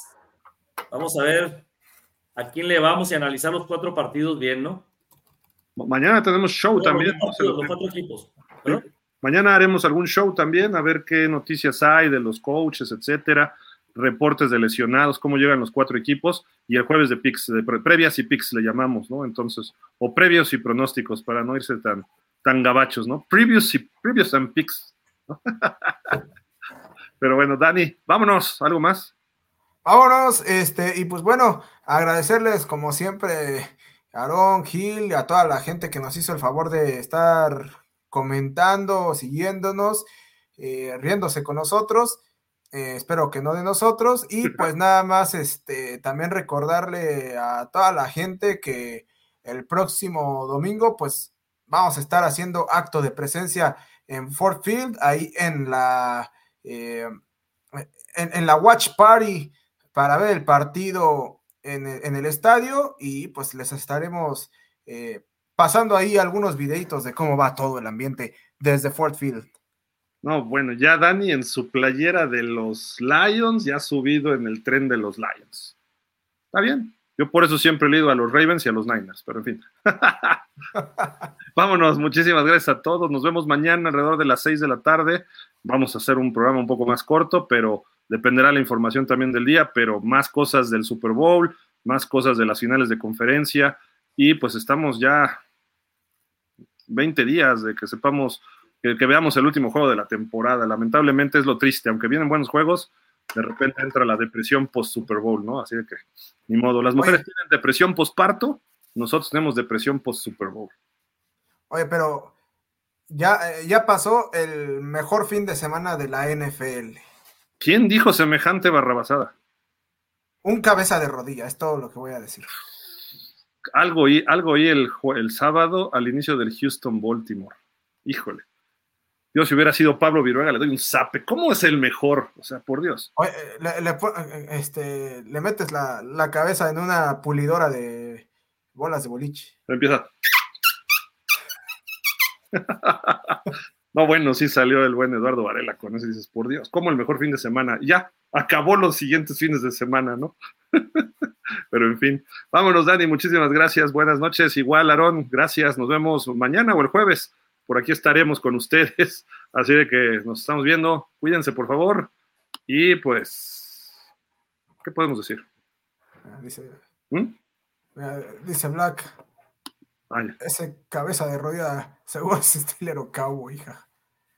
Y pues, nos quedan cuatro corebacks y le siguen tirando mal la onda a Brock Purdy, ¿eh? que es el único que no es primer pick. Pero fue el Mr. Irrelevant.